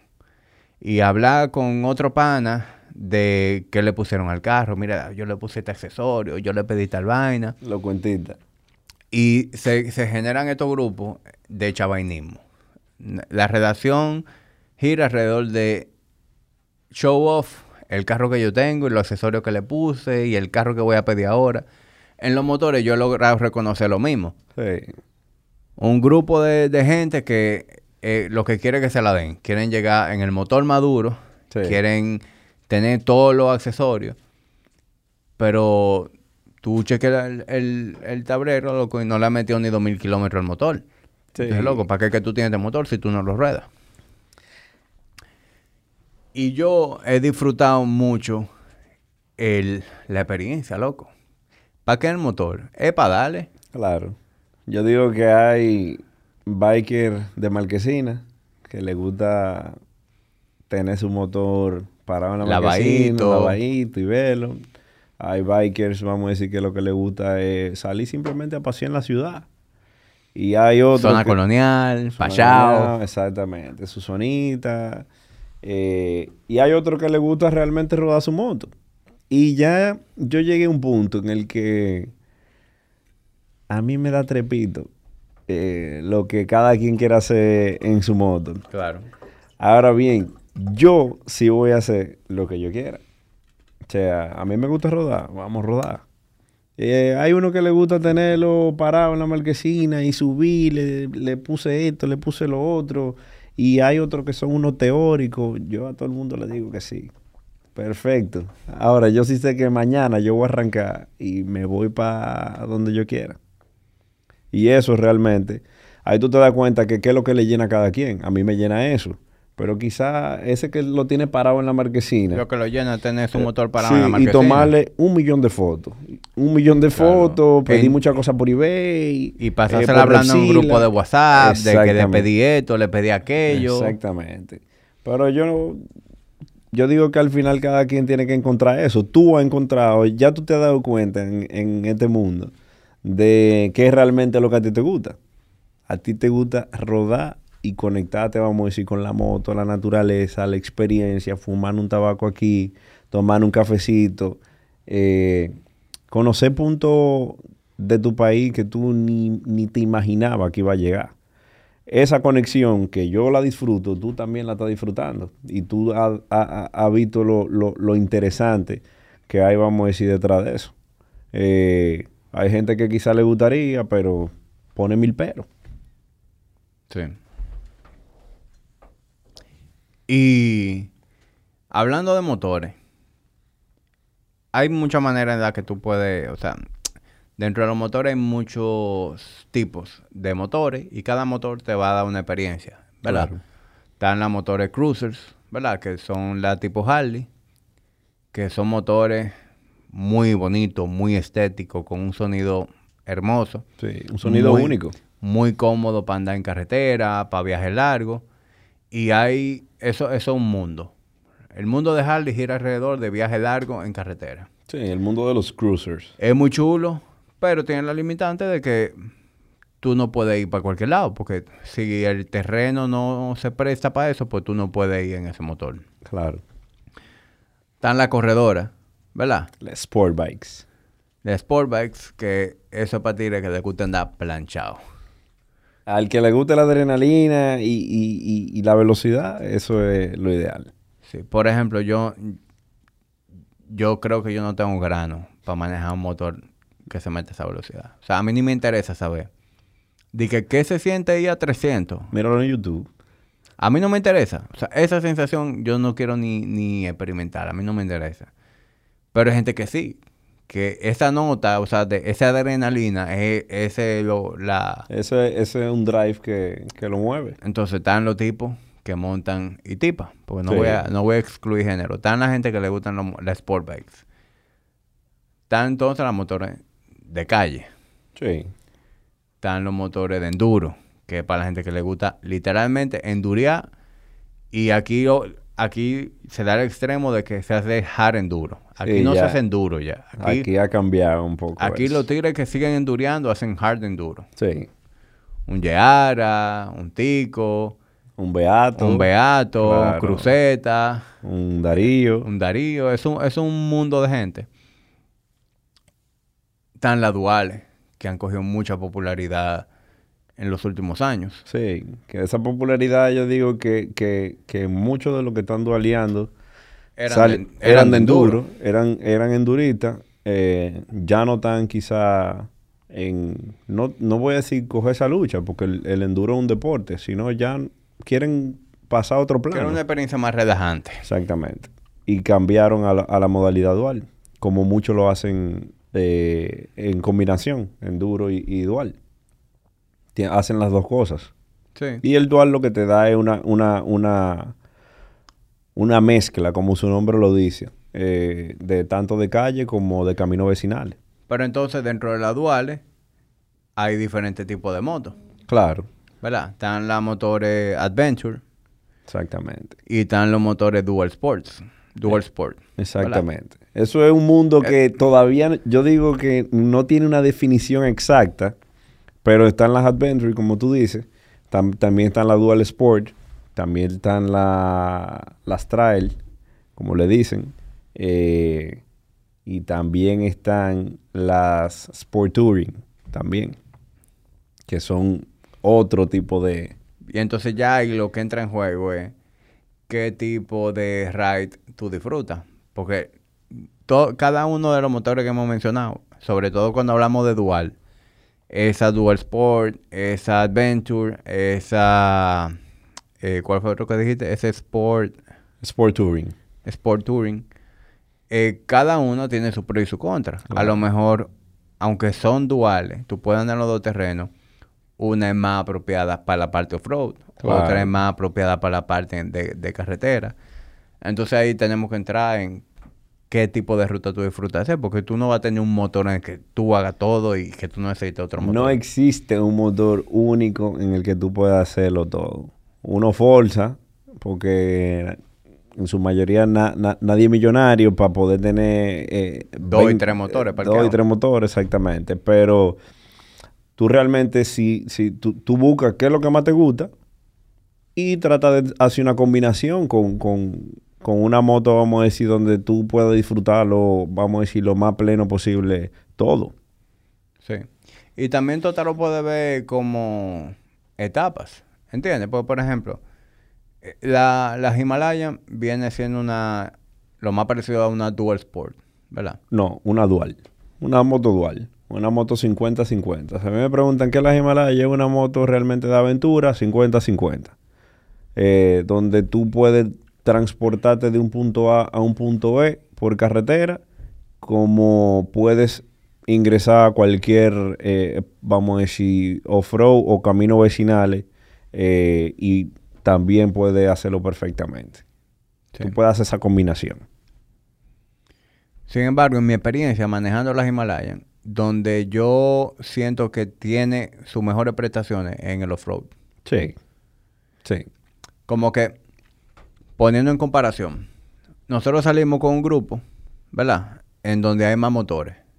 Y hay motores De alto cilindraje, de más alto, grande. de alto cilindraje, eh, más grande, con más tecnología, modo de manejo, etcétera. Es muy probable que en la calle, cuando andamos en la carretera, eh, haya una disparidad. Las Himalayan llegan hasta una velocidad, hay otros que pueden ir mucho más rápido. Claro. ¿verdad? Eh, sin embargo, cuando llegamos al off-road, lo que he visto hasta ahora es que ya no hay disparidad. Es decir, Claro. en el off-road tú andas en una Himalayan y tú, en casi todos los casos, salvo que sea un tigre con una volanta sádica, que no hay mucho, tú vas a andar a la par con un tigre que anda en cualquier motor. Claro. Y de hecho se pueden dar caminos técnicos en donde las Himalayan, por ser un motor más Noble. más noble, menos peso, tú hasta andes más cómodo. Claro, claro. Es un motor, vamos a decir, que como no tiene esa agresividad que tienen otros, eh, es, más, es mucho más friendly. Y yo te puedo decir que yo que he manejado muchas motos, no me considero una persona experta, simplemente un apasionado. Pero es una moto que tú la puedes disfrutar, la puedes disfrutar hasta el que está iniciando, como fue el caso tuyo, eh, como un nivel medio, como una persona de mucha experiencia. Yo recuerdo que yo siempre hablaba con Franklin, antes de yo haber manejado las Himalayas y de tener unas Himalayas, que yo le decía, óyeme, pero ¿y por qué que tú quieres andar tanto en este motor, o en las Himalayas? ¿Cuál es el punto? Y me decía, él tenía una Bistrom también. Hasta que un día yo se la pedí prestar por un día, porque dejé el motor mío en mantenimiento allá en la tienda y anduve, supuestamente era un día. Pero a la semana Franklin me llamó y me dijo, Arturo, pero te ha gustado el motor, tú tienes una semana con él. Y yo, oye, me queda, pero se ha sentido la experiencia, el manejo, todo. Entonces, es un motor que realmente te, te enamora. Te enamora por, por lo dócil, todo lo que tú puedas en él. eh, y, y tú te das cuenta que no todo es velocidad. O sea, hay muchas cosas como, como en el off-road que tú también quieres, vamos a decir, eh, disfrutar, ver a los lados, no, no quieres andar todo lo que da. O sea, para mí es una moto que tú lo puedes hacer todo, tanto calle como, como off-road, de una, de una manera divertida. Y sobre todo para este país, ¿entiendes? Porque nosotros vivimos en una isla. Y si tú te pones a analizar eh, los sitios donde nosotros vamos, sea en el este, sea en el norte, sea en el sur, en primer lugar, casi siempre, o, o en todos los casos, las rutas mixtas, en donde combinamos off-road y carretera, son las más divertidas. Claro. Son las que uno más disfruta el manejo, son las que uno se siente al mismo tiempo más seguro. Claro. Porque no está en, en- en la Expuesto con, con, con la a- calle. andando en carreteras principales. Eh, son también las que te permiten ver paisajes que tú no vas a ver en un carro. Claro. Cogiendo las Américas o una sede de noviembre. Y pon tú que tú andas en carretera. Óyeme, las carreteras de aquí, casi todas están diseñadas para tú andar a velocidad de crucero. Una velocidad 120 kilómetros por hora. Claro. Hay muchos que van a decir, no, pero yo ando más rápido. Yo ando en un vehículo en una carretera 100, 120. 100, 120. Y hay, y sí, a lo mejor tú te puedes topar con una recta en donde tú vas a planchar ese motor. Claro. Pero estamos hablando de, de tu experiencia de manejo, de todo lo que tú vas a hacer en el motor. ¿Qué es eso? ¿Qué representa eso? Entonces, si tú te pones a analizar para una, para vivir en una isla, para andar en los terrenos que andamos, Claro. para llegar a los lugares que queremos llegar, eh, tú no necesitas más de ahí. Claro. Y eh, va, va a parecer que Royal Enfield no pagó para esto. Pero... Se, de- se desconectó de todo de aquí. Déjame ponerlo. Ven acá, él está como agarrado aquí. Sí, que se agarre ahí. Ah, ok. Ready. Ready. Ahora sí. Eh, otra cosa de loco, precio. Claro. No hay, por lo menos al, al momento de yo hacer mi research, mi presupuesto y, y motor en el mercado, no había ningún motor en ese rango de precio que me permitiera hacer todo lo que yo hago en el mío. Sí. No lo hay. Tú puedes comprar tu motor Pieza también. también. Yo me acuerdo que al principio nosotros te decíamos el hombre de los retrovisores.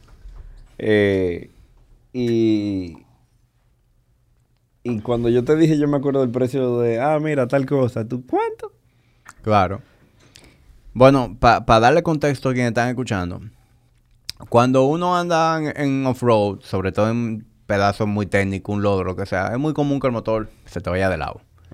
Y más cuando tú andas aprendiendo. Es decir, yo aprendiendo a montar off-road, yo compré pedazos que, Rapidín, que, lo que es de aquí a, a, a los cacao y en el higüero, yo, yo he comprado unos pedazos cómodos.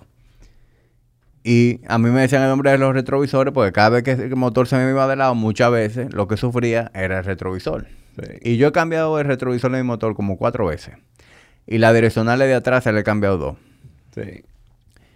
Una fue Creeping que se me trayó, ¿te acuerdas? Y, óyeme, loco, tú tenías un motor que le rompiste el retrovisor. El lunes tú vas a agar y el motor te, y el retrovisor te cuesta 14 dólares. Claro. Lo tienen ahí, te fuiste con tu retrovisor el mismo día y nada más gastaste 14 dólares. Eso es heavy. Muy heavy. Entonces, cuando tú estás aprendiendo, que tú sabes que tú te vas de trayones, que tú vas a romper piezas de ese tipo, eh, yo creo que eso también es muy buena idea. Sí, eso es algo, eso es algo que va muy, muy conectado, vamos a decir, con, con una moto para una gente inicial. Sí. Yo, Hanson, yo creo que sí que eh, dentro de ese rango de precio, y ni siquiera rango de precio, para una gente que esté aprendiendo a montar motor, yo creo que es uno de los mejores motores que tiene que haber. Eh, uno se enamora, uno se enamora. A mí me gustan toditos, pero realmente uno se da una enamorada. ¿Pero te gustan toditos qué? Eh, ¿Estamos hablando de, de, de toda la marca o estamos hablando de Royal Enfield? No, la moto en general, a mí me gustan todas, pero, pero uno de, de esta en específico, uno, uno se da una enamoradita que, que tú dices, conchale, qué cuchi. Y pregunta, si el, si el presupuesto no fuera un issue, si ahora mismo tú pudieras comprarte el motor que tú quisieras, ¿qué motor tú te compras? Oye, me la pusiste difícil ahí. Es difícil porque a uno le gustan, volvemos a lo mismo, muchos motores, tipo de ruta que tú quieras hacer. Pero dime tres, tres motores que tú te compraras ahora mismo si el presupuesto no fuera un issue. No, si el presupuesto no fuera un issues, yo tuviera un una Bistrom, una 1050, una Himalaya y una moto bien retro, una Triumph Bonneville eh, o una Triumph Triple. Esos, esos serían Está los clásico, eh. Loco, la Triumph son. Una Triumph bien clásica, una Bonneville, una Himalaya para darle candela, para donde yo quiera. Ray, lo- vuelta al país, rally frontera. Y una Bistrom para cuando yo vaya a viajar cómodo con Mónica. Nos fuimos para Samaná, nos fuimos. Full. La 1050. No la 650, la 1050.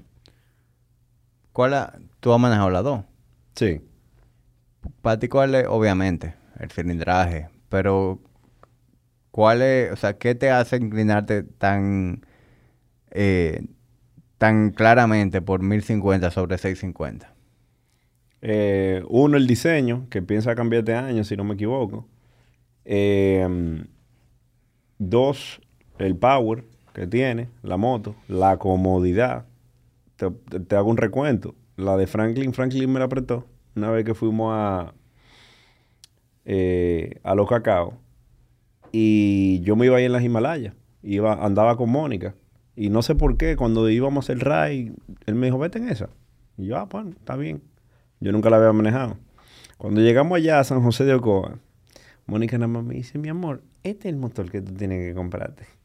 Y yo, ah, pero ¿por qué? Yo no sentí nada, absolutamente nada, súper cómodo, súper chulo y mira qué lindo. Y yo en mi mente pensando, ¿cuánto la cuenta bancaria? Tirando los números y yo, ah, qué bien. O sea, es un motor muy ápero, realmente, muy divertido, cómodo y donde tú y tu pareja lo pueden disfrutar. Tú sabes que yo, que soy un rookie en, en el área, yo siento que yo tengo que empezar a manejar más motores. Como que, loco, yo he manejado pocos motores. ¿Qué motores yo he manejado? Además del mío. Yo he manejado la Interceptor, yo he manejado la KTM de Eduardo, la, la 690. Pero n- no lo, he- lo he manejado que déjame darle una vuelta, no es un motor de que, que yo he manejado el motor de Roberto. Yo no tengo eh, como que la experiencia de decir yo probé tal motor, yo probé tal motor. Y yo creo que yo, yo te puedo decir estéticamente, ah, me gusta tal motor. Sí, Por cómo se ve, por lo que he escuchado, por los reviews que he visto en YouTube. Pero yo necesito Pero ya con la experiencia que tú tienes, un, un día que tú salgas a dar una vuelta, tú sabes si realmente eso es lo que tú necesitas o no. full. Si es lo que tú necesitas o no. Con un simple test drive. Tú dices, mira, sí. Sí. Esto se conecta con lo que yo ando buscando. Ya yo estoy como que empezando a sentir eh, ese, ese itch por un segundo motor. Y yo me quiero quedar con las Himalayan por lo mismo que tú. O sea, para mí es un motor para darle coño para donde sea que me dé mi gana. Sé que me que, que el motor me va a dejar meterme por donde sea prácticamente. Claro. Y es un motor loco de mantenimiento barato, un motor que no jode, mecánica simple. Como que yo no veo razón alguna para yo salir de ese motor. Claro. Pero sí siento esa necesidad como que, coño, quiero un motor a lo mejor que sea más cómodo o que si yo voy a hacer un viaje largo en carretera sea más cómodo que las Himalayas o me Claro. permita tener- manejar un poco más rápido. Entonces ya para ese segundo motor yo necesito empezar a, Hacer a una ex- a investigación. explorar y a ahorrar. Claro, claro. Es así. Bueno, pues ese es mi... ¿Tú sabes quién me dijo eso, Luca? Yo estaba hablando con Luca de eso. Me dijo, loco, empieza a probar motores. Pruébalo. Sí, eso es, eso es un, un research inteli- inteligente de hacer. Para realmente tú no hacer algo, dar un paso o meterte en una inversión donde tú no sepas. Y ahora mismo, gracias, yo te puedo decir que todos los concesionarios, en su mayoría, tienen motodemo. Tú te puedes ir a Boxer Racing, ellos tienen eh, motodemo. Tú te vas a KTM, tienen motodemo. A Gardo 10, tienen motodemo. Pero, pero una moto demo, yo tengo entendido que es para tu salir y darle una vueltica. Sí, para tú salir a darle una vuelta, pero óyeme, cuando tú vas a comprar un vehículo nuevo, como le digo yo a todo el mundo, eh, tú te montas en el concesionario y sales y le das una vuelta, no es que tú te vas para Gondolia en él. Es el mejor ejemplo que yo le pongo a la gente. Cuando, cuando me dicen eso mismo, que me, me- me han abordado en ese sentido. Ya con el simple hecho de tú darle una pequeña vuelta a una moto, eh, tú te das cuenta si realmente si tú conectas. Porque la moto al final es como, como una relación, digo yo, de noviazgo, tu pareja. Tú conectas instantáneamente con una moto. No digas que sobre la marcha ella di que, que te va enamorando.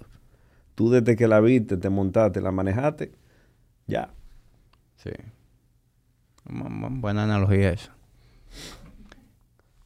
Eh, sí. Obviamente, como que yo quisiera poder... que- que yo quisiera? Una moto que yo no conozco. Meterme off-road. ¿Entiendes? Ver cómo se siente en un off-road. Claro. Pero ya obviamente, usted quiere esa experiencia, pues búsquese un pana que se la preste de pasadía. O, alquile, la que hay gente que da alquila también. Sí, pero lo, lo más fácil es conseguir un amigo. Sí. Y tú decirle, no. Pero mi- tiene que ser amigos que te tengan mucha confianza. Que te no, tu motor. hermano, tiene que ser tu hermano. Tu hermano. Sí, porque mi motor yo, yo se lo presto a muy poca gente. Pues sí, bro. Eso es con, con los motores. Eso tenemos con el gym. Entonces, para ir ya wrap- wrapping up. Ahora mismo, de lo que tú estás haciendo, ¿verdad? ¿Qué tú dirías que es eh, lo que a ti más te está llenando? ¿Y, y qué cosas a ti te gustaría o hacer más frecuente o, o empezar a hacer? Porque, por ejemplo, tú tienes una época que estabas súper embullado con el surf. Claro. Tengo, tengo que tener como un año mínimo que no, que no te veo surfeando. Sí. ¿Eso es algo que tú quisieras retomar? Claro que me gustaría, pero como El digo, tiempo. El tiempo. Yo soy de la gente que si voy a hacer algo, prefiero hacer algo bien, no está en cinco, en seis, y hacer una bien, o hacer dos bien. Pero ahora mismo el, el surf es un deporte sumamente interesante, supa- sumamente bonito, eh, donde tú tienes una conexión, esa conexión que a mí me gusta con, con- con el mar, la naturaleza, eh, ese feeling. eh, el que lo hace y el que lo quiere hacer entiende lo que yo le digo, pero necesita mucho tiempo.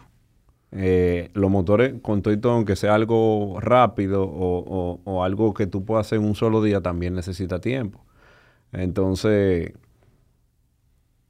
yo digo que busca el balance, o sea, de, de tú buscas una cosa, disfrutarla. Yo soy una gente que yo te he hecho todo. Yo te juego, te he jugado golf muchos años, te he surfeado, te he montado bicicleta, te, te monto motores, he practicado artes marciales, Tuviste tu época también de, de fiebrar con los carros. fiebre con los carros, pero todo lo hago por un tiempo o lo he hecho por un tiempo. Me dedico plenamente a eso, a conocerlo, a conocer el mundo y después digo, ok, vamos a probar algo diferente. Pero no, eso no quiere decir que me deje de gustar. Claro, sino que ya tú sientes como que quieres explorar algo más. Exactamente. Si el tiempo me diera, siguiera haciéndolo Entonces, todo. Ahí va, ahí va mi pregunta. ¿Hay algo que tú consideres explorar en el futuro que tú no estés haciendo ahora? Mira, de momento no me le he hecho esa pregunta. Si tú supieras. De momento no. O sea, si ahora, francamente, yo te digo, mira, yo estoy haciendo lo que Por yo ejemplo, si realmente tú quiero. dejaras, si mañana tú dejas de montar motor, yo no veo el, el el día o la razón alguna para que tú te canses de montar motores, pero digamos que ya los sábados no se puede. Ok. No se, Arturo no puede montar motor los sábados. Ok. ¿Qué hace lo Arturo ahora? ¿Qué tú buscaras? si- Que no he hecho. Que no hayas hecho. Si tú supieras que empezar a hacer un hiking, pero un hiking como extremo. Vamos a subir, que lo he escuchado, vamos a subir al pico express. Eh, ese tipo de cosas. Este país tiene una zona montañosa eh, favorable, muy, muy diversas. Y empezar a hacer ese tipo de hiking. Que es algo a, a nivel, vamos a decir, deportivo, pero también tú tienes esa conexión que yo ando buscando. A ti te gusta mucho explorar, yo me he dado cuenta, porque incluso con, lo, con, lo, con los motores, casi siempre que salimos tú eres que marca la ruta. Sí. Y, y yo te veo, a cada rato estamos en el gimnasio y tú estás libre en, en tu computadora y, y uno te pasa por el lado y tú lo que tienes abierto es Google Maps y estás marcando Sí, ruta. viendo, viendo un punto. Y diciendo, ¿qué habrá aquí? Te han pasado tu vaina también por salir a marcar ruta. Sí, eso, esas son experiencias que solo le pasan al que sale a rodar. Háblame de eso. De lo, de lo, que, de lo que te pasó. Todo el que monta motores, ¿verdad? Incluso tú fuiste el primero que me dijiste a mí. Nunca salgas solo. Sí. Nunca salgas solo. Siempre que tú vayas a salir a montar, sal con más gente. eh, porque tú no sabes lo que puede pasar. Te, se te puede pichar una goma. Tú puedes tener un accidente. Se te puede quedar el motor en algún lado y que tú necesites ayuda para salir. Sin embargo, tú tenías un par de semanas que salías tú solo en el motor. Sí. Yo no te dije nada. Que- pero sí me encontraba raro como que tú estabas violando tu propia regla. Porque eso, esa regla me la dijiste tú y tú empezaste a violarla. Tú salías los domingos Entonces, hace como dos semanas tuviste una vivencia muy épica. Sí. Hablemos de eso. Salgo a marcar una ruta, estaba medio aburrido. Eh, un domingo, nadie iba a salir a rodar. ¿Tú, tú le has contado esto a, a, a- a los grupos donde estamos? No. O sea que está en el momento. Porque yo recuerdo que cuando pasó, todo el mundo, pero Luis, cuenta, ¿qué fue lo que pasó? Y yo, señores, porque ya tú me habías contado. Yo, Claro. señores, lo que lo Arturo pasó, eso no puede ser una, una nota de voz, ni un párrafo. Claro. O sea que este es el momento ideal para que hablemos de eso. Para que los amigos de nosotros con los que salimos, pues, se, se tiren la, lo- la película con lujo de detalle. Salgo a chequear una ruta, básicamente una ruta súper fácil para dos compañeros de nosotros, para Crispin y para Wilber. La veo, veo que está, Que a esta altura juego no terminan de salir con nosotros. imagínate. Veo que está sumamente fácil, de hecho tengo comunicación con ustedes y, y veo que está, el, el terreno está cómodo. Ya llego al cruce de Villa Altagracia, en, en, en vez de venir para mi casa, yo digo, concha, está temprano, déjame seguir. Sigo una ruta, empiezo a explorar un poco, ando solo, pero ando tranquilo. Se ha roto el cielo llover. Pero agua, ya tú sabes, de apaga y vámonos. Eh, la- el río creció mucho. No podía salir. Eh, conseguí, vamos a decir, unos campesinos que, que me ayudaran.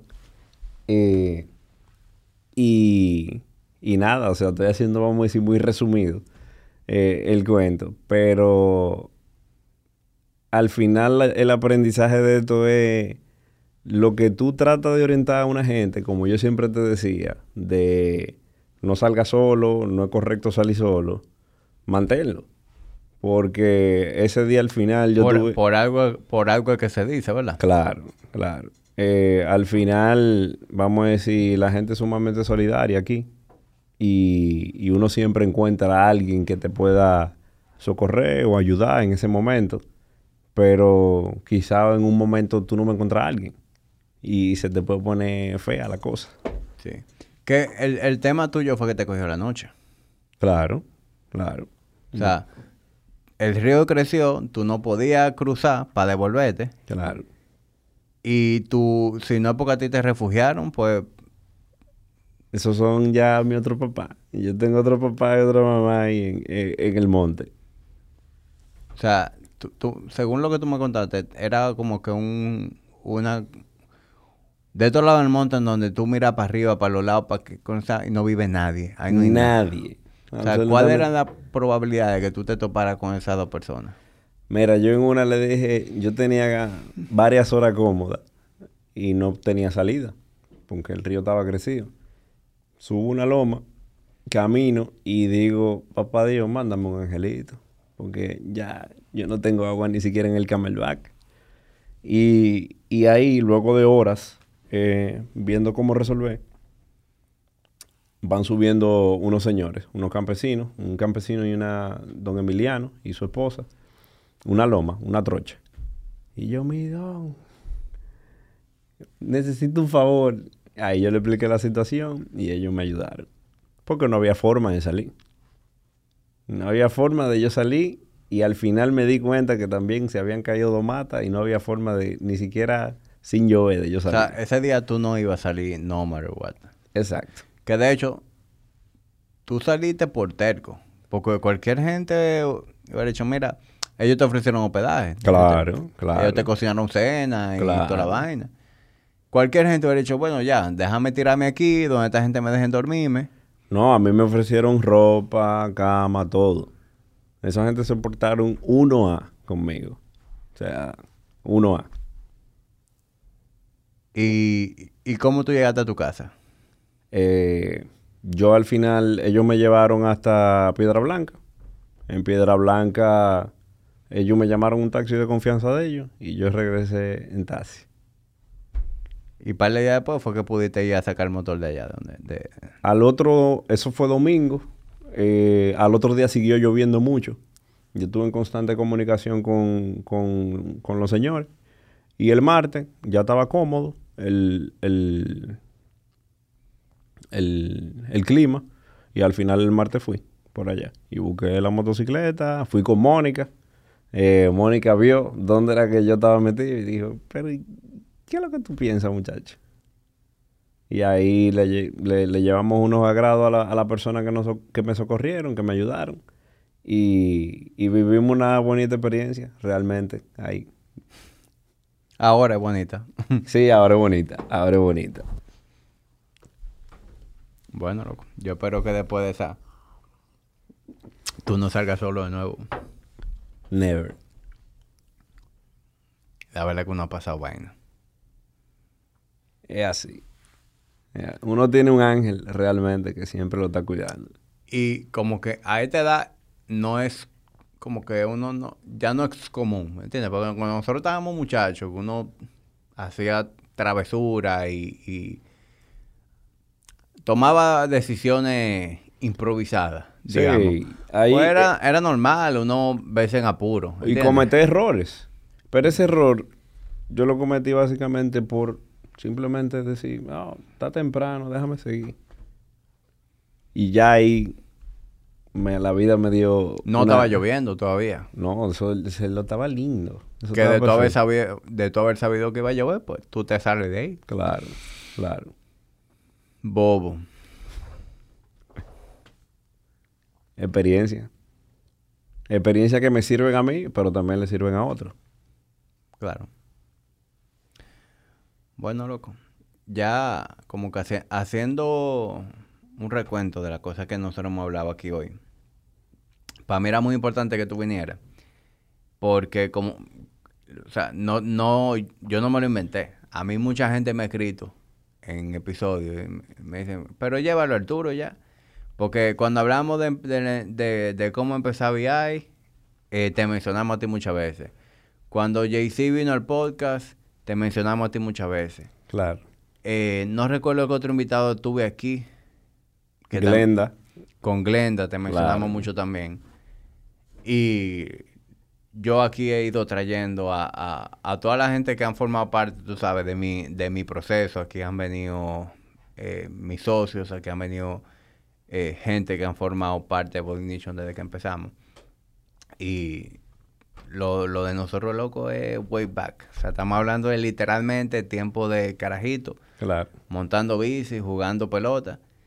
Y, y, y yo no miento cuando digo que tú eres quien me ha iniciado en muchas de las cosas que para mí hoy en día son importantes. Eh, quien me enseñó a manejar, con quien yo aprendí a coger tigueraje y a, y a volar a una jevita y sacarla a bailar y pedirle el teléfono. Eh, quien me inició lo con el gimnasio. O sea, si no hubiera sido por ese empuje tuyo de, de, de ir al gimnasio, Claro. Sabrá Dios, loco, qué estuviera haciendo yo hoy. No hubiera Body Nation, no hubiera tertulia. O sea, son muchas cosas, loco. ¿Qué hubiera Artes marciales, el motor. Y obviamente, súmale a eso toda la experiencia que nosotros, como amigos, hemos tenido en todos estos años. Pues, eh, a mí, loco, me resulta muy interesante. Como que ver cómo las cosas se van conectando. Y todo eso te pregunta como, ¿cómo algo tan insignificante, un momento, te puede cambiar tu vida entera? Así es. Así es. Así que, loco, me, me, me alegro de tenerte aquí, de contar esto hoy, de que quienes están escuchando, que le interese ese lado, este lado menos fitness, menos profesional, más humano de, de mi proceso, pues que, que lo conozcan y que le pongan cara al, al nombre de, de Luis Arturo. Ya cada vez que se menciona Luis Arturo aquí, ya ustedes saben de quién estamos hablando. Y quienes quieran ya seguirte, conocer, como que seguir viendo de fuera todo lo que tú haces, el mismo trabajo tuyo en Body Ignition, Claro. eh, ¿de qué manera pueden conectar contigo? Pueden seguir mis redes sociales, que son Arturo Sosa. Más larga que el diablo, o sea... no, te- ese es mi mail. Ajá. Ese es mi mail. Pero mis redes sociales, Arturo Arturo, Sosa, Sosa. underscore. Arturo Sosa ¿Y underscore. por qué underscore? ¿Estaba cogido el, el So- Arturo Sosa pelado? Creo que sí. Creo que sí. Bueno, Ar- eh, lo Arturo se llevó de mí porque antes era de que Luis underscore, Arturo underscore, Que el email mío todavía es así. Tú eres un abusador, loco. Está bien. Me voy a poner No, ya no lo cambies, porque hasta- si tú no lo has cambiado en 20 años, no lo cambies. Eh, pero nada, señores, a lo Arturo lo encuentran ahí, en Arturo Sosa. Y esto es todo por hoy. Agradeciendo, como siempre, su apoyo y recordándoles lo que venimos haciendo en Patreon desde hace poco tiempo. Eh, como les dije en, en el episodio anterior, estoy creando esta comunidad en Patreon con la finalidad de ir creando eh, un grupo al que pueda preparar de contenido exclusivo. Eh, nada que ver con lo que sale aquí habitualmente en Tertulia Dura.